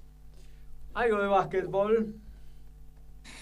La lesión de Máximo Flegerup, ¿m? el, alero- escolta San Lorenzo de Almagro, es una lesión que sufrió contra el Chile en la ventana FIBA eh, que se desarrolló en Colombia y ahora es un gran dolor de cabeza para el equipo de Boedo, sobre todo en la recta final de la Liga Nacional de Básquet y la American Champions, que comienza en la segunda ventana el domingo en obras. Desgarro interno de 2 milímetros del gemelo interno de la pierna derecha, el escolta tendría para tres semanas o más de recuperación. Boxeo. Bueno, Gaby, hay una reina de las 154 libras. Mirá. En el marco del Día Internacional de la Mujer, Clarissa Shields, de un récord de 11-0 con dos knockouts, le ganó a la canadiense Marie-Eve Dicaire, que venía invicta con 17 eh, triunfos. Bueno, ahora tiene un récord de 17-1 y unificó todos los cinturones AMB, OMB, FIB y CMB con tres tarjetas iguales, 100 a 90. Ah, bueno, la pasó por arriba. Bien, algo de automovilismo, Dani. Sí, por supuesto, y hablando como citamos brevemente antes al turismo nacional, Emiliano Espataro eh, tiene un gran interés en competir nuevamente, eh, pero en, la- en el turismo nacional, como lo había hecho hace varios años, pero en la clase 3. Nuevamente un piloto reconocido de turismo carretera o super de ser do- 2000 se quería hacer presente en la, en la mejor categoría que tiene Argentina. Una de las posibilidades es sumarse en especialidad a los Honda Civic que alineó el equipo de Guillermo Chesta, que por ahora no tiene competencia y que con, con la cual mantuvo charlas el año pasado y la está manteniendo en la actualidad. Y la Copa Argentina va a continuar el próximo miércoles. Vamos a tener tres encuentros desde las 17.10. Banfield y Atlético Güemes se va a jugar en la cancha de Temperley. 19.20, Atlético Tucumán y Comunicaciones se va a jugar en cancha de Instituto de Córdoba. 21.30, partido que vamos a estar cubriendo minuto a minuto.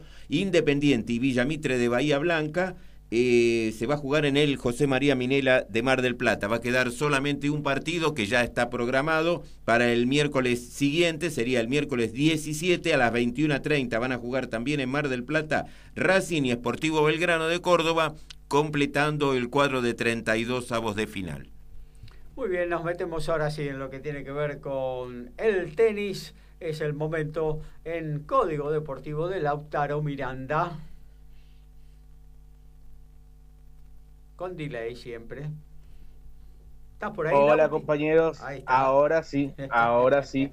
Eh, bueno, estamos ya viendo por la televisión los preparativos de la primera semifinal del ATP de Buenos Aires, este clásico torneo este, que ya lleva 21 años disputándose, el primero fue en 2001, este, época complicada en el país, este, pero bueno, siempre supo sortear muchos obstáculos, el año pasado celebraron el vigésimo aniversario, y bueno, si bien es cierto que, que ha tenido su época dorada durante la época de la Legión, con Coria, con Nalbandián, con Gaudio, con Cañas, con Mariano Puerta, este, un poco más venido hacia acá con Pico Mónaco. También es cierto que en esa época venían prácticamente todos los españoles que eran bien, bien grosos, ¿no? Venía Ferrero, Moya, Tommy Robredo, Ferrer. este, en alguna ocasión David Ferrer ni hablar. Este, y bueno, eh, pero este año hay dos semifinalistas argentinos, es la tercera vez este, consecutiva que hay dos semifinalistas argentinos, siempre eh, cumpliendo el Peque Schwarman. En 2019 había sido Guido Pela. El año pasado, eh, ahora no lo tengo, no lo tengo precisamente, pero bueno, también ahora, ahora lo de chequear, fue Juan Ignacio Londero, fue Juan Ignacio Londero que cayó ante Casper Ruud y el, eh, ahora tenemos a Francisco Cerúndolo, jugador notablemente más joven que los anteriormente mencionados. Este, y bueno, las expectativas siempre están entre una final argentina. La última fue entre David Nalbandián y Chucho Casuso en el año 2008, este, que contó con la presencia, la inolvidable presencia de Diego Maradona en el estadio. Este, pero bueno, desde entonces que no hay un campeón argentino, este, esa es como la gran este, deuda, no, sé, no sabría decirlo deuda, pero la gran presión que tienen los tenistas locales, especialmente en este último tiempo en el cual, este, como vengo mencionando, llegan varios a las instancias finales. Entonces, bueno, hay mucha expectativa. Este año Schwarman llega como top 10, ganó sus dos partidos previos en set corridos. Hoy tiene un rival de entidad, debemos decir, que es Miomir Kekmanovic, este, quizás algunos recuerden que en aquel Roland Garros 2020 eh, maravilloso de Schwarman, en el cual alcanzó las semifinales e ingresó por primera vez al top 10, este, Kekmanovic fue el primer rival en la primera ronda que se enfrentaron en la noche del domingo, este, porque bueno, Roland Garros es el único Grand Slam que comienzan día domingo, digamos. este, de esta manera aprovechan para vender un domingo más y lógicamente puede ir mucha más gente. Este, se enfrentó en la noche de, París, ganó Schwarman muy cómodamente, pero ¿por qué hago una salvedad? Primero, condiciones sumamente diferentes. Uno entiende que si este partido de la primera semifinal se alarga dentro de los parámetros normales, estarán ingresando a la cancha en torno a las 2, 2 y cuarto de la tarde, es decir, sol, humedad, calor, temperaturas mm, quizás no tan altas, pero este sí este se siente el calor. Y diferente a la noche de París, ¿no? Muy diferente a la noche de París. Sí, muy diferente porque además recordemos que este, en París se jugó en septiembre, eso ya es otoño, por lo cual este, no es el clásico torneo de Roland Garros, este, que es en, en, verano, que todavía a las 8 o 9 de la noche hay sol, o sol no, disculpen, pero sí luz natural, este, en este caso tuvieron que jugar con luz artificial, lo cual hace de aquel antecedente una historia bastante diferente. No, no es un parámetro este, para tener en cuenta porque además el joven Kekmanovic había ganado su primer título ATP apenas dos semanas antes en la ciudad austríaca de Kitzbühel, esto es en los Alpes, este, mucha altura, París prácticamente no tiene altura, entonces este, también eh, el serbio venía con cierta resaca post éxito del primer título. Este, de hecho, hoy está jugando su primera semifinal desde aquel entonces, este, por lo cual podemos ver que, llega en una buena semana. Ayer venció a su compatriota Laszlo Yere, que es un jugador bastante pesado en, esta superficie, por lo cual yo no me animaría a, descartar que, el serbio pueda ser muy competitivo, porque es definitivamente lo que se espera. Em, buen torneo en general para los locales. Ayer este, tuvimos la clasificación de los dos tenistas argentinos, pero bueno, este, tuvimos la presentación por primera vez de Juan Manuel Cerúndolo, que venía de, ganar en Córdoba, lógicamente también acusó cierta resaca post-éxito. Este, es muy difícil lo que ha vivido ese chico en tan poco tiempo porque pasó de jugar este, torneos futures o algunos challengers puntuales a ganar un título ATP, lo cual es una novedad absoluta. Y jugar este, siete pero partidos, jugar siete partidos también porque jugó la quali, ¿no? Sí, en realidad fueron ocho, porque este año, este, está muy bien la, observación, este año hicieron tres partidos de clasificación, fue una normativa que adoptaron en toda la gira, em, como motivo para darle más competencia a los tenistas locales. Este, Juan Manuel Cerúndolo iba a jugar la clasificación porque había recibido una invitación, pero no hubiera podido ingresar de manera directa en condiciones normales. Este, terminó ingresando este, de manera directa porque este, al hacer 32 eh, jugadores en lugar de 16, lógicamente se amplían los cupos, pero de haber sido 16, este, no hubiera podido ingresar de manera directa, aunque bueno, tenía una invitación por parte de la organización. Este, pero bueno, uno siempre a veces cree que estas cuales de, tres rondas muchas veces dificultan la, participación de los tenistas en el cuadro principal. Y esta ATP de Buenos Aires, ya pasando a esta semana actual, ha demostrado que fue todo lo contrario, porque Francisco Cerúndolo superó la clasificación y está ahora disputando la semifinal. Y ahí tiró un drop hermoso para salvar su primer breakpoint. Pero además, Jaume Munar, tenista español, superó la clasificación también y se metió en cuarto de final. Al igual que Sumit Nagal, tenista de la India, que jugó su primer torneo ATP y venció a Christian Garín. Y además, el otro este, tenista que pasó la clasificación, que es Lucas Klein, es eslovaco, este, llegó a la segunda ronda y tuvo una muy buena presentación contra el Peque Schwartzman. Es decir, en cierto punto, y lo decía Munar el otro día, los jugadores están preparados físicamente para afrontar los tres partidos de clasificación y luego este, tener una buena presentación en el cuadro principal. Y es lo que hemos visto. Todos superaron su debut y tres de cuatro llegaron a los cuartos de final, que es una situación sumamente atípica eh, en un torneo ATP, que tres de los ocho que están en cuarto de final hayan superado la clasificación. Eh, la verdad hay que, hay que ser agradecidos con el torneo que hemos podido tener, porque la verdad, este, con el prize money, es decir, el dinero en premios a la mitad, este, la dificultad para los vuelos, este, y, toda esta situación que, que no permite tener público, además, justamente este año el torneo fuerte de, la gira, que suele ser el Río Open, el ATP 500 de Río de Janeiro, no se disputó este, por cuestiones sanitarias.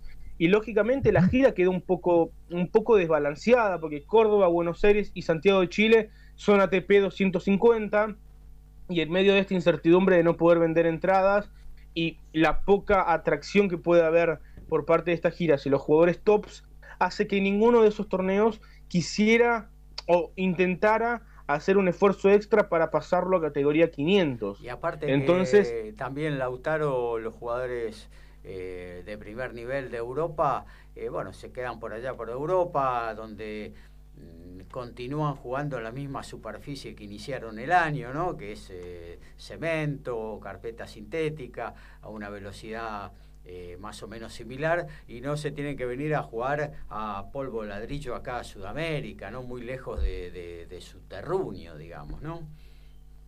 Es que en realidad, Gaby, yo lo digo siempre, esta gira queda muy atrás mano en el calendario.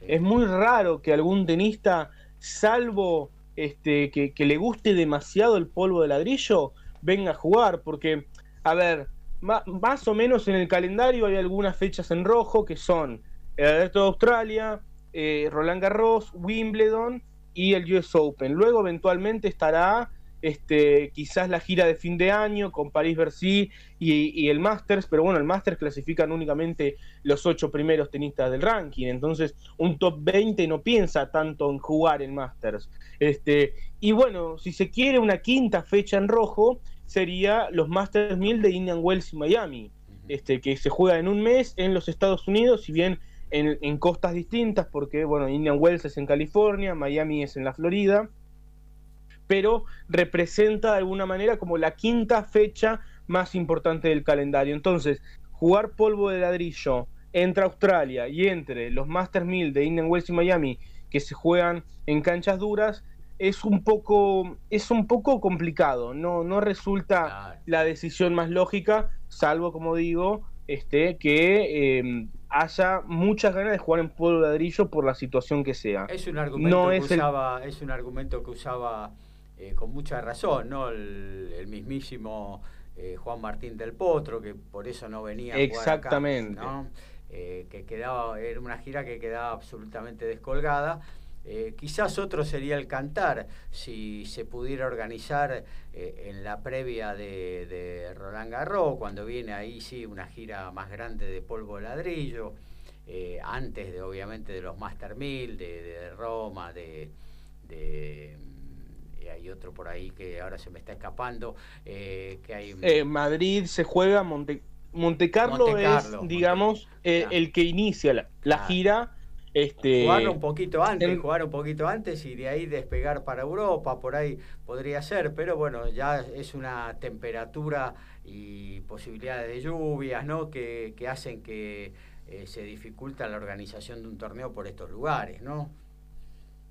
En realidad, a decir verdad, esta semana hemos zafado de la lluvia tremendamente. En febrero, por lo general, que es la fecha original, mediados de febrero, este, siempre suele haber algún día que, la lluvia este, incomoda la jornada. Pero eh, en esta ocasión no hemos tenido lluvia. El problema de todo esto es que ya hay un calendario más o menos armado. Este año, la verdad, el hecho de que Indian Wells no se jugara este, ha facilitado mucho que la gira tuviera lugar. Porque si Indian Wells se jugaba, ya te ocupa dos semanas del calendario. Entonces, este, ya dificulta mucho todo. Este año Indian Wells no se va a jugar. Miami tiene que jugarse sí o sí porque hicieron en su momento una gran inversión para mudarlo desde la sede original, que es Key Biscayne, que eso es un, un sería como como no, sabría bien describirlo, pero es como un barrio muy selecto este, de la región de Miami, de la zona de Miami, este, donde se encuentra ubicado el estadio. Los vecinos, eh, gente de bastante dinero y bastante poder, este, hicieron, siempre se reclamaron que durante las dos semanas de torneo la jornada terminaba muy tarde y había mucho movimiento en una zona que habitualmente es muy tranquila. Entonces, este, eso generó que se tuviera que mudar el torneo a la zona de Miami Gardens, esto fue en el downtown de Miami, en el Hard Rock Stadium, que seguramente más de uno lo conocerá. Es un estadio impresionante. Eh, en 2019 se jugó la primera edición, hicieron, recortaron un poco la tradicional cancha. Este, a mí no me gusta, la verdad, se ve un torneo muy raro. Eh, Kane creo que era muy lindo, pero bueno, los jugadores han apoyado mucho el cambio porque bueno, se sienten mucho más cómodos en la actual sede y, bueno, lógicamente por esta cuestión de que se movió tanto dinero, Miami tiene que jugarse porque además no se jugó el año pasado. Eh, pero bueno, se va a jugar con una reducción muy importante del price money de 16 millones en 2019, va a repartir tan solo 6 en 2021, que además no es solo 6 entre los hombres, porque es un torneo mixto, es un torneo que juegan hombres y que juegan mujeres, entonces 6 millones para comparar. El abierto de Australia entregó aproximadamente 50 millones de dólares australianos, este, que, que bueno, sería más o menos 45 millones de dólares estadounidenses, así sin regla ni transportador.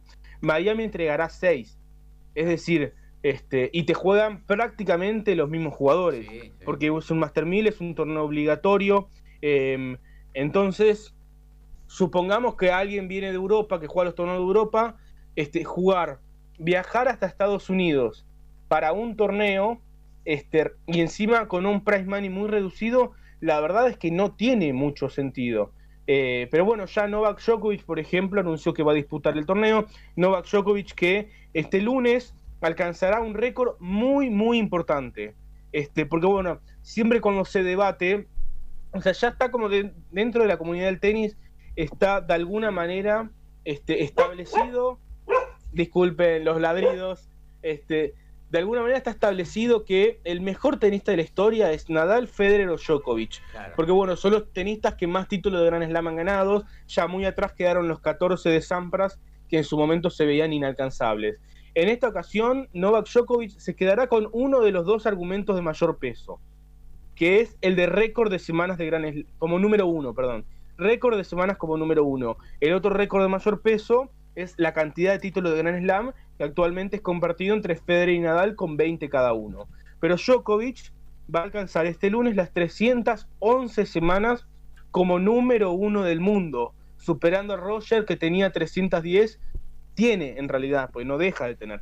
Tiene 310, tenía el récord, este, tiene el récord desde hace ya varios años, este, pero bueno, ya a partir de, este lunes el récord pasará a manos de Novak Djokovic en solitario y lógicamente todos los fanáticos del serbio festejan porque intuyen que por cómo viene la cuestión este, del ranking se puede llegar a, extender varias semanas más. Federer va a volver en Doha esta semana, va a jugar en la segunda ronda, aparte adelantado como segundo cabeza de serie, va a enfrentar a Daniel Evans o Jeremy Jardí, dos rivales a los cuales este, no diría que les tiene tomada la mano, pero son dos rivales que, a los cuales le ha ganado en varias ocasiones. De todos modos, este, y no quiero ser aguafiestas, yo no esperaría tanto del regreso de un hombre que tiene 39 años y que lleva 13 meses y medio inactivo. Es decir, uno no esperaría que gane el torneo teniendo grandes jugadores como Dominic Thiem, por ejemplo, como número uno del cuadro. Pero bueno, hay una gran expectativa, hay una gran expectativa porque este, sabemos de lo que es capaz Roger. Es un jugador al cual nunca hay que dar por descartado. Y bueno, siempre está la ilusión de verlo jugar, de que gane algún torneo. Este, pero bueno, habrá que ser cautelosos. No, no hay que apurarse. Está claro que estos dos torneos, Roger actualmente em, pasa tiempo en Dubai, él tiene casa en Dubai, entonces va a jugar Doha Dubai, este, que son dos torneos en los cuales siempre le ha ido muy bien, dos torneos para comenzar a, ponerse en forma. Eh, su agente dijo que tenía la intención de jugar la gira de polvo ladrillo, lo cual a mí me llamó mucho la atención, este, porque desde el 2016 en que comenzaron sus problemas en la espalda, tan solo la ha jugado en una ocasión. Este, siempre ha preferido saltarse esa, esa parte del año para preparar la gira en césped. Y para cerrar la columna, este, quiero comentar una novedad importante que surgió en el mundo del tenis y es que el día miércoles, como anunciaba previamente en el Noti Deportes, la ATP sacó un anuncio que cayó muy mal en cierta parte del vestuario masculino. Este anuncio indica que este, el, el, congelamiento de puntos va a seguir manteniéndose durante un tiempo este, bastante largo, eh, concretamente hasta la semana del 9 de agosto del 2021. Este, ¿Cuál es la razón de esto? Bueno, lo que dice la ATP es que en esa semana, 9 de agosto de 2020, eh, se reanudó el circuito el año pasado, de manera tal entonces que este, los tenistas podrán jugar en 2021 los torneos que no se jugaron en 2020. Eh, más o menos para, dar a entender. Eh, estos torneos que no se jugaron en 2020 y que se van a jugar en 2021, los tenistas los jugarán y en caso de no superar el resultado de, que tuvieron en 2019 obtendrán el 50% de esos puntos o los puntos que ganen este año, el que sea mejor. Para poner en contexto, Novak Djokovic ganó el Master 1000 de Madrid. Si, si llega a la semifinal este año, serían 360 puntos. En ese caso, el mejor resultado sería esa, esa, ese título, disculpen, ese título que ganó en 2019, que son 1000 puntos dividido por 2, serían 500 puntos. Entonces, como esos 500 puntos son superiores a una hipotética semifinal este año, Novak Djokovic este, quedaría con 500 puntos. Es un, paso intermedio entre la, normalidad este, o el ranking tradicional y el proceso actual, de manera tal que se van a ir descongelando progresivamente los puntos. ¿Cuál es la novedad más importante para cerrar y para no hacerlo tan, tan teórico? Nos faltan varias este, columnas. Sí, básicamente para los Juegos Olímpicos, este, los rankings van a mantener prácticamente sus puestos actuales. No va a haber inconvenientes para que Roger Federer, que lleva mucho tiempo sin jugar, pueda jugar los Juegos Olímpicos, por ejemplo. Esa es básicamente la razón principal. Así bueno, con esta explicación un poco larga y espero que no tan confusa, cerramos la columna de hoy y le pasamos la antorcha a nuestros compañeros. Muy bien, muchas gracias. Hacemos un corte y nos metemos en lo que tiene que ver con el rugby. Somos pasionales, tenemos buena onda y también nos calentamos. Sumate a Código Deportivo. Somos como vos. Un, dos, un, dos, tres. Bueno, vamos a la pelota ovalada con el amigo Alfredo González. Gabriel, arrancamos con que Western Force, con Tomás Covelli y Santiago Medrano como titulares, eh, le ganaron eh, con su equipo a Guaratas en condición de visitante en Sydney por 20 a 16. Los primera victoria en el torneo que tiene el equipo de los argentinos, que los últimos 15 minutos jugaron con un hombre menos. Lesana y Miotti entraron eh, desde el banco de suplentes. Miotti hizo su debut para el equipo de la ciudad de Perth. Con respecto a Jaguares, el, hace un ratito un oyente nos preguntó con quién debutaba. Mira, estaba eh, previsto que en el día de ayer iba a salir el fixture, pero en ninguna de las redes sociales eh, fue anunciado todavía con quién debutaría eh, los Jaguares 15, el torneo de la Superliga Americana. Esperemos que pronto tengamos esa información. Siguiendo con siguiendo con Jaguares 15, el miércoles pasado eh, fue confirmado el plantel de que va a jugar la Superliga Americana. Estará integrado por 30 jugadores que viajarán a Chile el jueves 11 y donde se jugará en ese lugar eh, la primera rueda del torneo que comenzará el 16 de marzo, que va a ser un martes.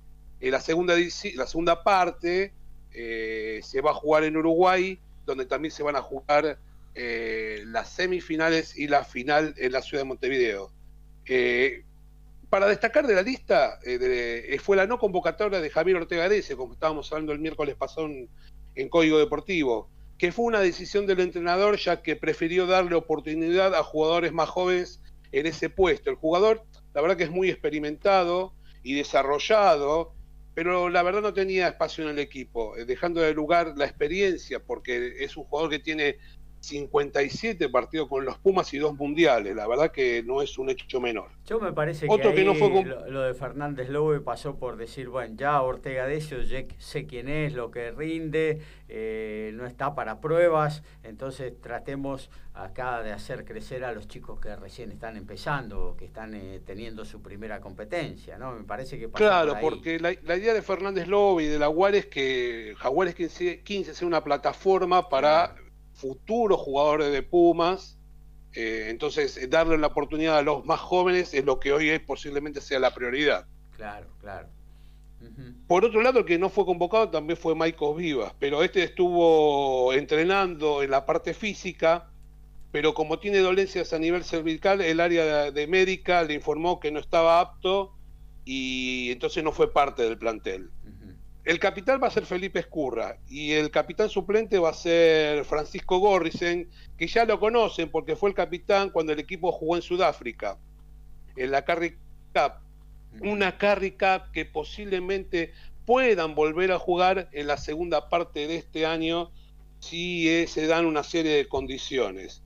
Otro que es parte del plantel y es muy bien recibido es Chocobar, es un jugador que es titular en los Pumas y que le puede aportar mucho al equipo y dicen muchos que es un ejemplo a la hora de entrenar, es un muchacho que en ese cuando se ponen a entrenar va a la cabeza de todo. Dice que aquellos que quedan afuera eh, tendrán que trabajar duro para ver si son convocados en una nueva lista, teniendo en cuenta que, bueno, como te decía, pueden jugar la Carry Cup o pueden jugar en los Pumas en la segunda de la parte del año donde se van a jugar eh, las ventanas y, el campeonato que se juega eh, por el Censar. Así que el entrenamiento del jueves fue una de mucha exigencia, ya con contactos, eh, con aspectos importantes para un aspecto importante para los jugadores que vienen de una larga inactividad y que necesitan ese tipo de entrenamiento para saber dónde están parados. La verdad que ya con el plantel definido y con el torneo ya ahí a, casi punto de arrancar, este, el entrenador Fernández Lobe apunta a esto que decíamos este, al principio, ¿no? Generar nuevos jugadores para que los Pumas se vean potenciados. Después tenemos em, que World Rugby dio a conocer los lugares y la fecha de los torneos masculinos y femeninos de este año del Seven. Se jugarán en cinco etapas en las condiciones femeninas y cuatro las masculinas. Hong Kong, Dubái y Ciudad del Cabo van a compartir hombres y mujeres, mientras que los hombres jugarán solo en Singapur y las mujeres harán una doble jornada en París. El circuito arrancará después de los Juegos Olímpicos y se está trabajando para poder ver si pueden incluir Londres y Vancouver en el circuito masculino. Eh, los hombres tendrán su primer torneo, como te decía, en Singapur el 29 y el 30 de octubre de este año. Y con respecto a las entradas del Mundial que hablábamos al principio cuando arrancaba el programa, el 8 de septiembre va a comenzar el Mundial de Francia en lo que será su décima edición del 2023 y ya estarán disponibles 2.600.000 entradas a partir del 15 de marzo del 2021 y se venderán en una preventa a aquellos que hayan sido registrados en el portal de World Rugby. El pedido durará hasta el 5 de abril y se podrán comprar también el paquete Sigo a mi equipo, que solo será para los partidos de la primera fase. Eh, las entradas más económicas van a costar 58 euros. Ah, mira. Entonces, yo le decía atrás del arco y parado, como hablamos al principio. Yo me fijé en la conversión ahí que figura en la página oficial del Banco Central. A 107 pesos son 6.200 pesos cada entrada. Ahora, si usted quiere ver el paquete Sigo a mi equipo, el más económico son 185 euros, alrededor de 20 mil pesos. Ahora, si lo quiere ver el más caro, el de Sigo a mi equipo, al lado de Manuel Macron, son 780 euros, son algo más de 80 mil pesos. ¿Y eh, Los paquetes este, varían los precios. No es lo mismo seguir a los Pumas que a Inglaterra, por ejemplo, o a Francia, que es más caro. Claro. Así que si tiene unos pesitos, ya sabe y tiene ganas de ir a ver rugby, ya sabe cuánto tiene que pagar para ir a, a ver, a los Pumas. Hay que ver también porque no solo es el costo de las entradas, ¿no? También está el tema de alojamiento, viajes y los Pumas juegan en distintas ciudades. Eh, hay toda una logística que también suma unos cuantos euros más, ¿no? Y claro, entre el primer partido con Inglaterra y el segundo, recordemos que hay 15 días, por ejemplo, y usted 15 días en Francia no debe ser nada económico. No, no, no, no. ni yendo a un hostel siquiera. No, por eso les digo. Así que va, a haber que dormir en la plaza. Claro. bueno, para finalizar, tenemos que algo, algo sobre los Pumas que han dado vueltas por Europa. Sí. Porque dicen desde que Italia se incorporó al Seis Naciones jugó 108 partidos y solo ganó 12. La última victoria fue hace seis años frente a Escocia en el 2015. La verdad que los números son malísimos y los critican desde todos lados. Y ahora el que los salió a criticar fue el ex entrenador de Irlanda, Eddie O'Sullivan, que fue entrenador entre el 2001 y el 2008, y dijo que hay que sacarlos y que hay que traer o a Sudáfrica o a Argentina al Seis Naciones. Dice, no vamos a ningún lado con Italia, Rumania, Georgia. Le comento, Rumania eh, hoy a la mañana perdió con Rusia el Championship de Europa, el segundo torneo. Eh, así que hagamos una cosa, llamemos a Argentina o a Sudáfrica y hagamos un torneo diferente que sería muy superior a lo que está jugando hoy Italia en el Seis Naciones. Dice que Italia lleva 20 años en el torneo y no se desarrolla. Los equipos esperan jugar con Italia para ganar con punto bonus y es así de corta. Pero la verdad que el presente es medio difícil porque que con Marcelo Rodríguez eh, presidente del Salzar, es difícil que los Pumas vayan a jugar al hemisferio norte. Así que este, como hay un contrato hasta el 2030 para jugar el Championship, eh, se vería, yo creo que sería difícil que, el equipo, uy, perdón, sí, sí. yo vería difícil que el equipo argentino vaya a jugar a Europa, lo que sí podría ser Jaguares 15, que en ese caso, bueno, cambiar de continente sería una muy buena alternativa.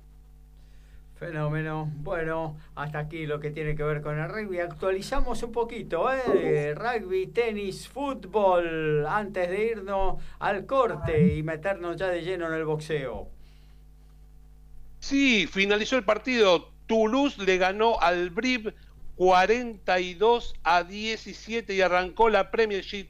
El equipo, el BAT, le está ganando 13 a 7 a Exeter, donde juega eh, Facundo Cordero y Watts está perdiendo en uno de los clásicos de local frente a Gloucester, donde juegan varios argentinos y hoy son todos titulares, 7 a 0. Tenis. Sí, Andrei Rublev está venciendo 6-3. 6-3 y 5-4 a Estefano Sipa. Ahí está, ahí volvió el auto. A Tsitsipas. A Ah, ahí me escucha bien. Ahora sí. Sí, 6-3-5-4 a Stefano Tsitsipas. Además, Tomás Echeverry está 5-4. Ay, te perdemos un poquito, Lautaro. Saca 4-2. Este... Ahí está, ahí estás volviendo. Petra, Kvitova saca 4-2 este, sobre Garbini Muguruza en la final de Doha y además Francisco Cerúndolo gana 3-2 ante Albert Ramos Viñolas. Tenía un quiebra a favor, pero bueno, el español lo, lo, recuperó y ahora está sacando Ramos Viñolas 2-3. Y en la, en la primera división eh, se va, ya se jugaron los torneos, el torneo, la cuarta fecha de la reserva. Y en el día de ayer se registraron estos resultados. Lo llamativo que hubo siete visitantes, cinco locales y un empate. Newell's Old Boys cayó 2 a 1 ante Independiente. Central Córdoba le ganó 1 a 0 a Banfield. Sarmiento perdió 3 a 2 ante Talleres de Córdoba. Colón perdió 1 a 0 ante Aldo Civi. Lanús perdió 3 a 2 ante Atlético Tucumán. Igualaron el clásico San Lorenzo y Huracán 2 a 2. Arsenal perdió 1 a 0 ante Estudiantes. Patronato perdió 4 a 0 ante Unión. Gimnasia le ganó 3 a 0 a Defensa. Vélez perdió 2 a 0 ante Boca, Racing le ganó 2 a 1 a Central, River le ganó 1 a 0 a Argentinos y Godoy Cruz a Platense 2 a 1. La tabla de posiciones en la zona A tiene a River con 10 puntos, Racing con 9, 8 para San Lorenzo y Godoy Cruz, 6 para Central Córdoba y Aldo Civi, 5 para Banfield y Argentinos, 4 Estudiantes, 3 Rosario Central, 2 para Colón, 1 Arsenal, 0 Platense. En la zona B la encabeza Independiente y Boca con 10, 7 para Gimnasia y Unión. 6 puntos para Huracán y Atlético Tucumán, 4 Sarmiento de Junín, Vélez Arfiel, Lanús, Talleres y Patronato, 3 Defensa y Justicia, 1 punto para Newell's Old Boys. A todo ritmo, info y opinión. Código Deportivo. Código Deportivo.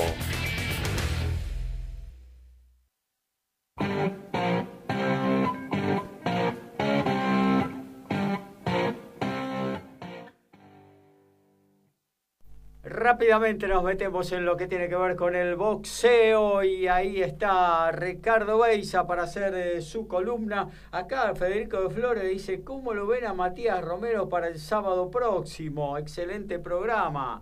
La tiene difícil Matías, pero bueno, la va a pelear, ¿no, Ricky? Obviamente, eh, si va, va contra un rival muy complicado, muy, muy fuerte, pero lo hablamos la semana pasada esto. Eh, la verdad que le tocó durísimo su debut en, Estados Unidos, pero bueno, volvemos a lo mismo. Eh, peleas son peleas. Mira, justo te iba a tirar un dato sobre, eh, sobre un invicto de 18 peleas, el ucraniano Seri Wachuk, que perdió el campeonato mundial de, la, de las Américas, continental de las Américas del CMB, en Puerto Rico contra Brandon Adams. Este muchacho traía 18-0 con 18 knockout. Bueno, la pelea la fue llevando, iba ganando tranquilamente hasta que un, una batería de golpe de Brandon Adams desató la sorpresa de todos. Así que son estilos diferentes, ¿no? Obviamente yo a Romero lo veo que si trabaja la pelea, que si mantiene la distancia, el cruce, mm, en la distancia lo veo bien. En la distancia, obviamente, ¿no? Eh, eso como para contestarle al, oyente que no me acuerdo su nombre ahora. Federico de Flores. Te escuché, pero exactamente. Bueno. Eh, nada, Gaby, mira, hoy te voy a hacer rápido eh, algo de UFC. Sí, Ahora, primerito, primerito. hoy hay una velada importante, Israel Adesanya tiene la oportunidad de consagrarse eh, campeón en dos categorías, muy poco lo hicieron, muy poco, creo que son cuatro o cinco nada más. Yo no soy especialista en este deporte, pero eh, más o menos algo lo, entiendo. Eh, es campeón, Adesanya es campeón de la categoría mediano y hoy enfrentará al campeón semipesado, Jan Blachowicz, quien estará 10 libras arriba más o menos. Mm. O sea, hay una diferencia de peso muy importante en el octógono hoy. Eh, así que bueno, vamos a ver si, este muchacho que la verdad que nos sorprende día a día, Israel Adesanya, eh, mete un batacazo y se mete en la historia del deporte, con justamente quien, una de las, para mí la mejor de todas las épocas, Amanda Nunes, eh, hoy también expondrá su cetro, pluma, ella también es campeona en dos categorías diferentes y lo hará ante Megan Anderson. Esto va a ser en la velada de UFC 259 y bueno, ahora sí nos metemos en, lo que nos gusta a nosotros, que es el boxeo. Sí. Eh, Gaby, tengo, como no hay una velada importante hoy, te hice un informe, un pequeño informe. Sí. Eh, entre las cuatro entidades mundiales reconocidas por la Federación Argentina de Box, eh, bueno, OMB, SMB, FIB y AMB, como lo nombramos anteriormente, eh, Argentina tiene un solo campeón mundial, que es Brian Castaño. Vos para pelear eh, por un campeonato tenés que estar entre los 15 mejores de cada organización, Claro. de cada entidad. Así que hice un más o menos un, un croquis donde te voy a mostrar quiénes pueden llegar a tener chance. A Esto ver. es lo que va del año, ¿no? Esta- hasta ahora. Sí, sí. En la categoría, en la categoría mini mosca tenemos al número uno de la OMB y número 4 de la AMB. Categoría mini mosca son 108 libras. Es el avioncito Agustín Gauto. Creo que es el que más chance tiene de todos eh, como, para, como para alzarse con un título de, de una de las eh, entidades reconocidas ¿no? por, por la FAB. Super Mosca, que estamos hablando de 115 libras, en el número 4 del Consejo Mundial de Boxeo está Fernando Martínez. Eh, yo creo que también tiene muchas chances. No sé si tiene eh, el entrenamiento como para llegar, pero yo le daría un tiempito más a este chico que, que trabaje y después con, como hizo Brian Castaño, así con, con tiempito, trabajando, trabajando a conciencia, lo puede lograr. Super Pluma, estamos hablando de 130 libras ya, pasé dos, dos categorías de- del medio. Eh, tenemos a José Matías Romero, número 11 en la FIB, eh, y a Matías Rueda, número 14 en la OMB. El Matías Romero, eh, perdón, Matías Rueda fue campeón del mundo ya. Bueno, en la 135 tenemos, yo creo que pienso que es el mejor de todos los eh, prospectos que tenemos en chance, ¿no? Con Agustín, justo Agustín Gauto, que es Gustavo Lemos. Él figura número 3 en la FIB. Y también se prendió Matías Romero, justamente. está 6 en la AMB. Así que yo creo que esta categoría, las 135 libras, no puede dar una, una linda alegría, aunque sabemos que es una categoría fuertísima en, en el ámbito internacional, ¿no? Muy fuerte. Super ligeros en 140 tenemos a Jere Ponce, Jeremías Ponce, número 5 de la FIB. Y acá me salgo del libreto, pero está rankeado número 23 del Consejo también. Y tenemos al, al TNT Maidana, Fabián Maidana, número 12 de la MB, que ahora el 9 de abril va a pelear, eh, va a ser una pelea eh, como para llegar a una pelea Una del título del mundo. Tiene que ganar una eliminatoria, claro, tiene que ganar para poder tener la chance. En 147 lo tenemos a- en la categoría Walter lo tenemos a Alberto Palmeta. Alberto Palmeta, ya radicado en Estados Unidos, trabajando muy bien, viene demostrando muy buenas actuaciones. Está número 6 de la AMB. Es otro que yo veo que tiene muchas chances. El otro día en una nota que le hicieron a Sergio Maravilla Martínez, que ya vamos a llegar a los medianos y él está rankeado, dijo que Argentina tiene tres o cuatro campeones, futuros campeones del mundo. Lo nombró a Agustín Gauto, lo nombró a Alberto Palmeta, lo nombró al Impacto Melián y lo nombró a Jeremías Ponce. Bueno, seguimos con el ranking Super Welter 100 154 libras. Obviamente tenemos al campeón de, de la categoría que es Brian Castaño. Hoy di una noticia de las 154 libras de mujeres, donde se unificaron todos los títulos. Sí. Bueno, en los hombres puede llegar a pasar lo mismo si, si se da la pelea entre Charlo con Brian Castaño. Eh, y Brian Castaño podría ser el primer latinoamericano en unificar todos los títulos y ser el campeón eh, lineal y el campeón absoluto de toda la categoría.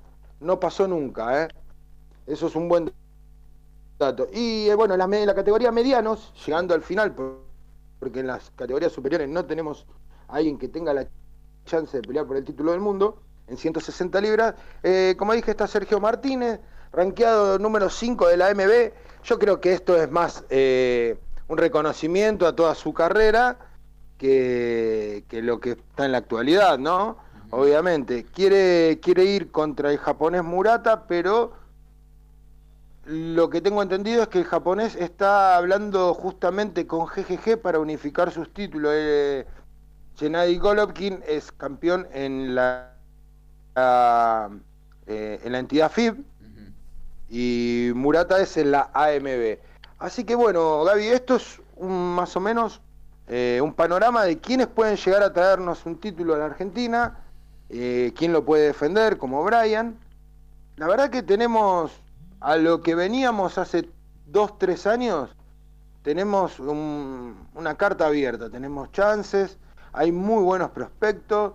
Yo creo que Agustín Gauto, el avioncito, es de los más fuertes junto al eléctrico Lemos, que volvió después de estar casi dos años eh, de inactividad, volvió con un terrible knockout en el primer round.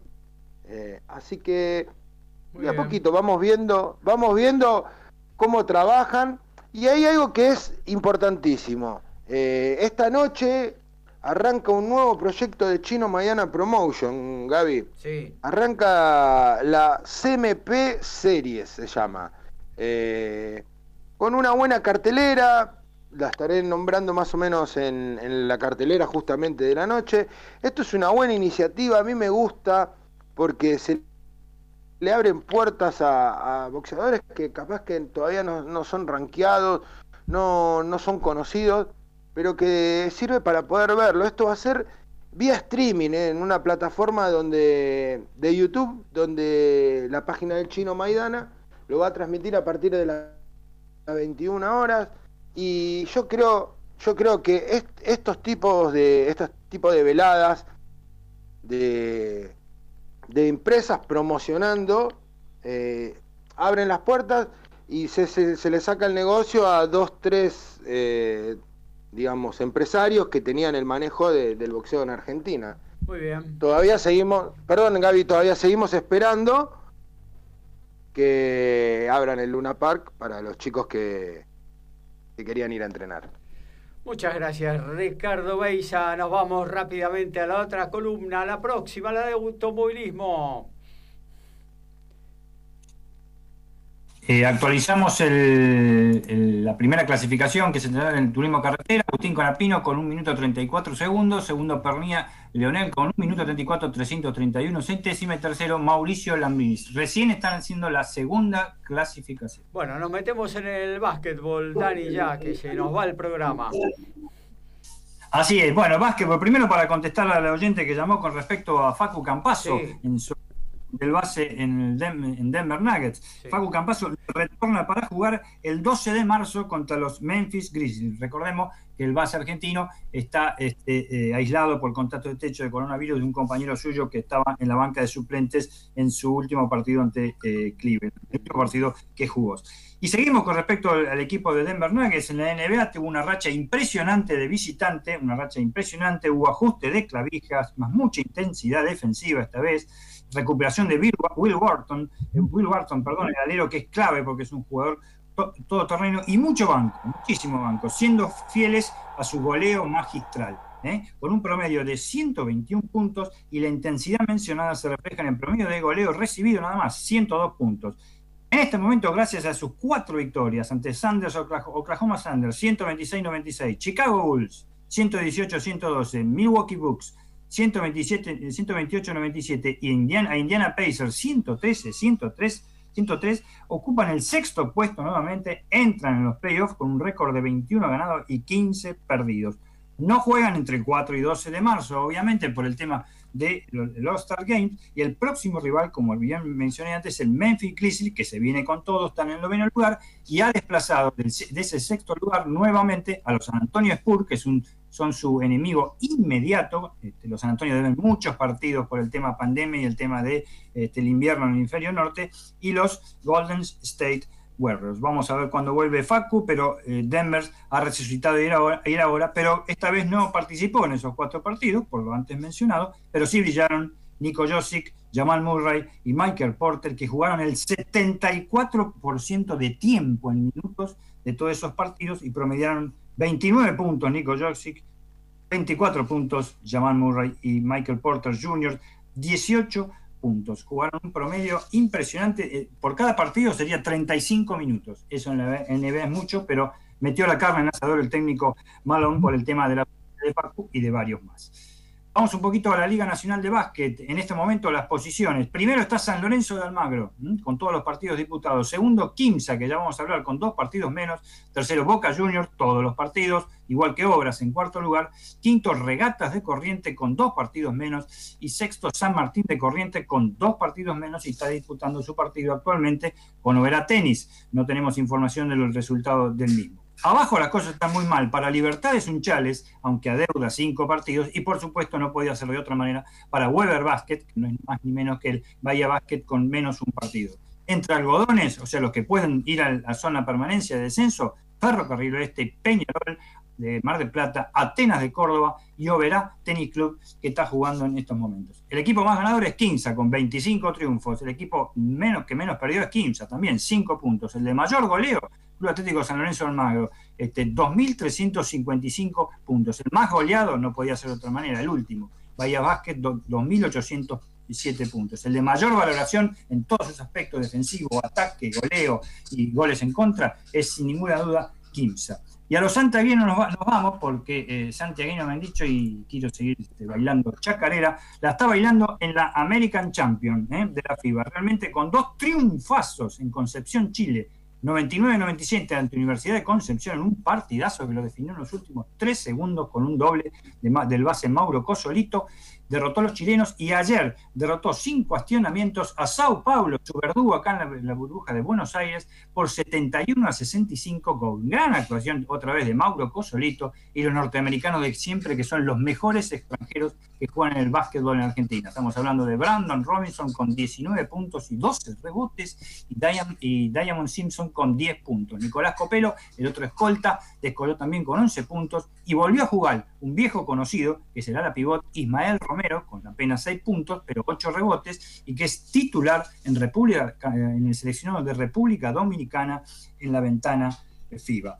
Por último, queremos decir, este, porque ya tenemos poco tiempo, se va a desarrollar los famosos Star Games este fin de semana, el domingo a partir de las 22 horas, el juego de las estrellas de la NBA, la liga más importante del mundo. En, el equipo de la zona oeste lo integran, por ejemplo, LeBron James, que es su capitán, Stephen Curry, Luka Doncic, Kawhi Leonard y, este, y varios más. Anthony Davis, que vamos a ver si puede jugar porque está en duda. Y en el equipo de la conferencia este, capitaneado por Kevin Durant, Kyle Irving de... Eh, Brooklyn, un gran jugador y representante de los jugadores, una especie de gremialista del básquetbol norteamericano, el camerunés Joel Embiid de 2,13 metros de los eh, estrella de, Filadelfia, que este la pivot, Bradley Bill, el escolta de Washington Wizards y verdugo de, dos veces del equipo de Denver Nuggets de eh, Facundo Capazo, y por supuesto el griego Yanis Jantetocompu. Va a ser a partir de las 22 horas con sistemas especiales y luego, un poquito antes, mejor dicho antes, perdón, 20 y 30 horas, será el Sky Challenge, que es el concurso de las habilidades, ¿eh? en la cual disputan nada más que cuatro jugadores que tienen que promediar menos de 25 segundos para hacer distintas pruebas. Concurso de triples este, este año va a haber, por supuesto, recordemos que en el concurso de triple el más ganador es el famoso Larry Bird,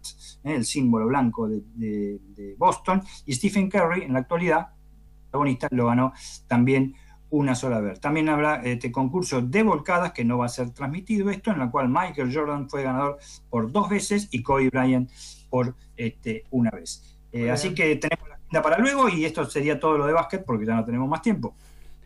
Muy bien, nos metemos en lo que tiene que ver con la agenda, separamos un poquito y ya arrancamos con lo que usted puede ver en este sábado y domingo de deportes.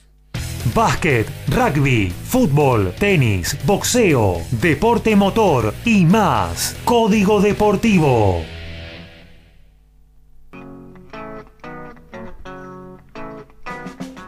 Arrancamos con el rugby. Ahora, a las 13 horas, en minutos nada más, Castres de Urdapilleta juega con La Rochelle de Facundo Bosch y Ramiro Herrera. Lo podés ver por ESPN Play. Hoy por la tarde, 17.05, el Tulón de Isa y Moyano juega con el Racing 92 de Imov Ivo Félix, también por ESPN Play. Mañana, Premiership, 12 horas. Harley Queens de Martín Landajo, que está en el banco de suplentes, juega con Northampton, también por ESPN Play. Algo de tenis. Bueno, todas, todas las semifinales, las dos semifinales se podrán ver las de la Argentina Open se podrán ver por Teis Sports y luego la semifinal de dobles por Teis Sport Play. Mañana a partir de las 15 horas por Teis Sport la gran final y también un ratito antes a las 11 la final del ATP 500 de Rotterdam donde ya está Andrei Rublev que acaba de vencer a Stefano Tsitsipas y ahora en ESPN Extra también se puede ver la segunda semifinal en, Rotterdam que va a ser Borna Choric contra el húngaro Marton Fuxovic. ¿Cómo anda Cerundo? Actualízame eso, Lauti. Están 5-4 arriba en el, en el primer set. Pero bueno, estaba break arriba. Dos veces tuvo break arriba, pero Albert Ramos logró recuperar el quiebre. Así que bueno, partido muy luchado, muy físico, como, como se esperaba en la previa. Básquetbol.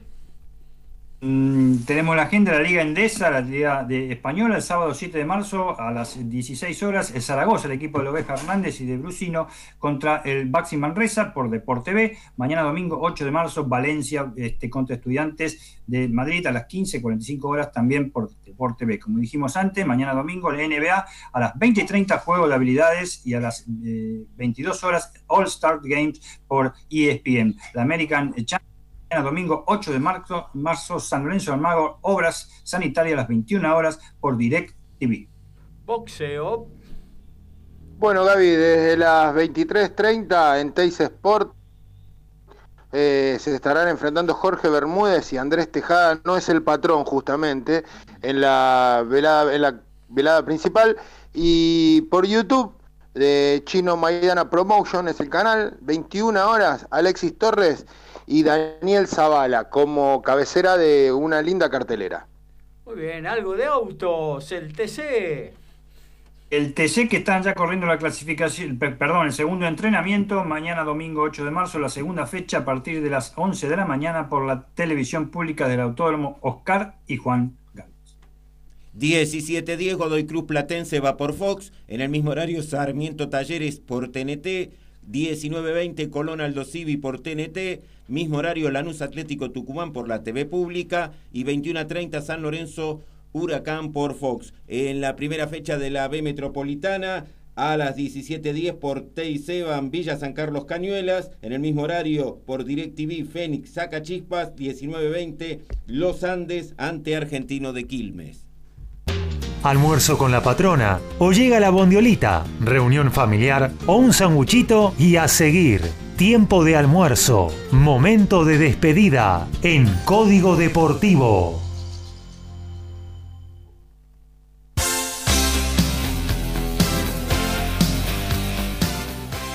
Bueno, nos vamos, estuvimos dos horas y moneditas eh, vibrando con el deporte, con todas las disciplinas, informándolos de todo lo que ha sucedido durante la semana y de lo que está sucediendo en vivo aquí en Código Deportivo. Mañana es el gran día para nuestro programa, nos vamos a la cancha. Desde José Amalfitani hacemos Vélez Boca a partir de las 21 con los relatos de Agustín Cook los comentarios de Diego García, los estudios centrales a cargo de Horacio Bocchio y todos nuestros compañeros informando de cada uno de sus deportes. Eh, mañana también arranca eh, la primera edición de Más divertido, menos aburrido, ese programa de chicos para compartir con grandes que hace Iris Jaramillo y su gran equipo.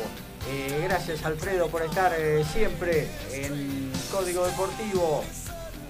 Gracias Gabriel, déjame terminar, conciencia ciudadana y respeto al prójimo es el día de hoy que se conmemora. Si conduce a ver una persona, déjela pasar. Gracias Lauti, hasta el miércoles. Muchas gracias Gaby, sí, se terminan dos semanas muy lindas para el tenis argentino. Este, muchas gracias a vos y a todo el equipo por la oportunidad de cubrir tanto el Córdoba Open como la Argentina Open para MG Radio y muchísimos éxitos mañana en el debut del partido entre Boca y Vélez, así que bueno, también ansiosos por estar ahí en el entretiempo acompañando la gran transmisión. Eh, buen fin de semana para mis compañeros y para toda la audiencia. Dani Medina, gracias por estar siempre.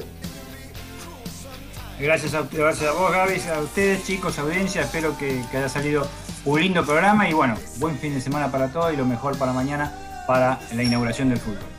Ricky, rápido que se viene la Bondio. Bueno, Gaby, un saludo para vos. Eh, muchas gracias, como todos los sábados te digo, sábado y miércoles te estoy diciendo. Esto es un aprendizaje. Un saludo a todos los oyentes y un saludo especial a mi amigo Leo Bardo que cumple años hoy. Ah, bueno, se hace extensivo entonces. Eh, gracias Ricky, entonces nos, nos, escuchamos el miércoles próximo. Eh, Horacio. Hasta mañana la audiencia y nos estamos reencontrando luego con el programa La Tira Semanal del miércoles. Tal cual el agradecimiento a Mabel Rodríguez que estuvo ahí en los controles, poniéndonos en el aire de www.mgradio.com.ar.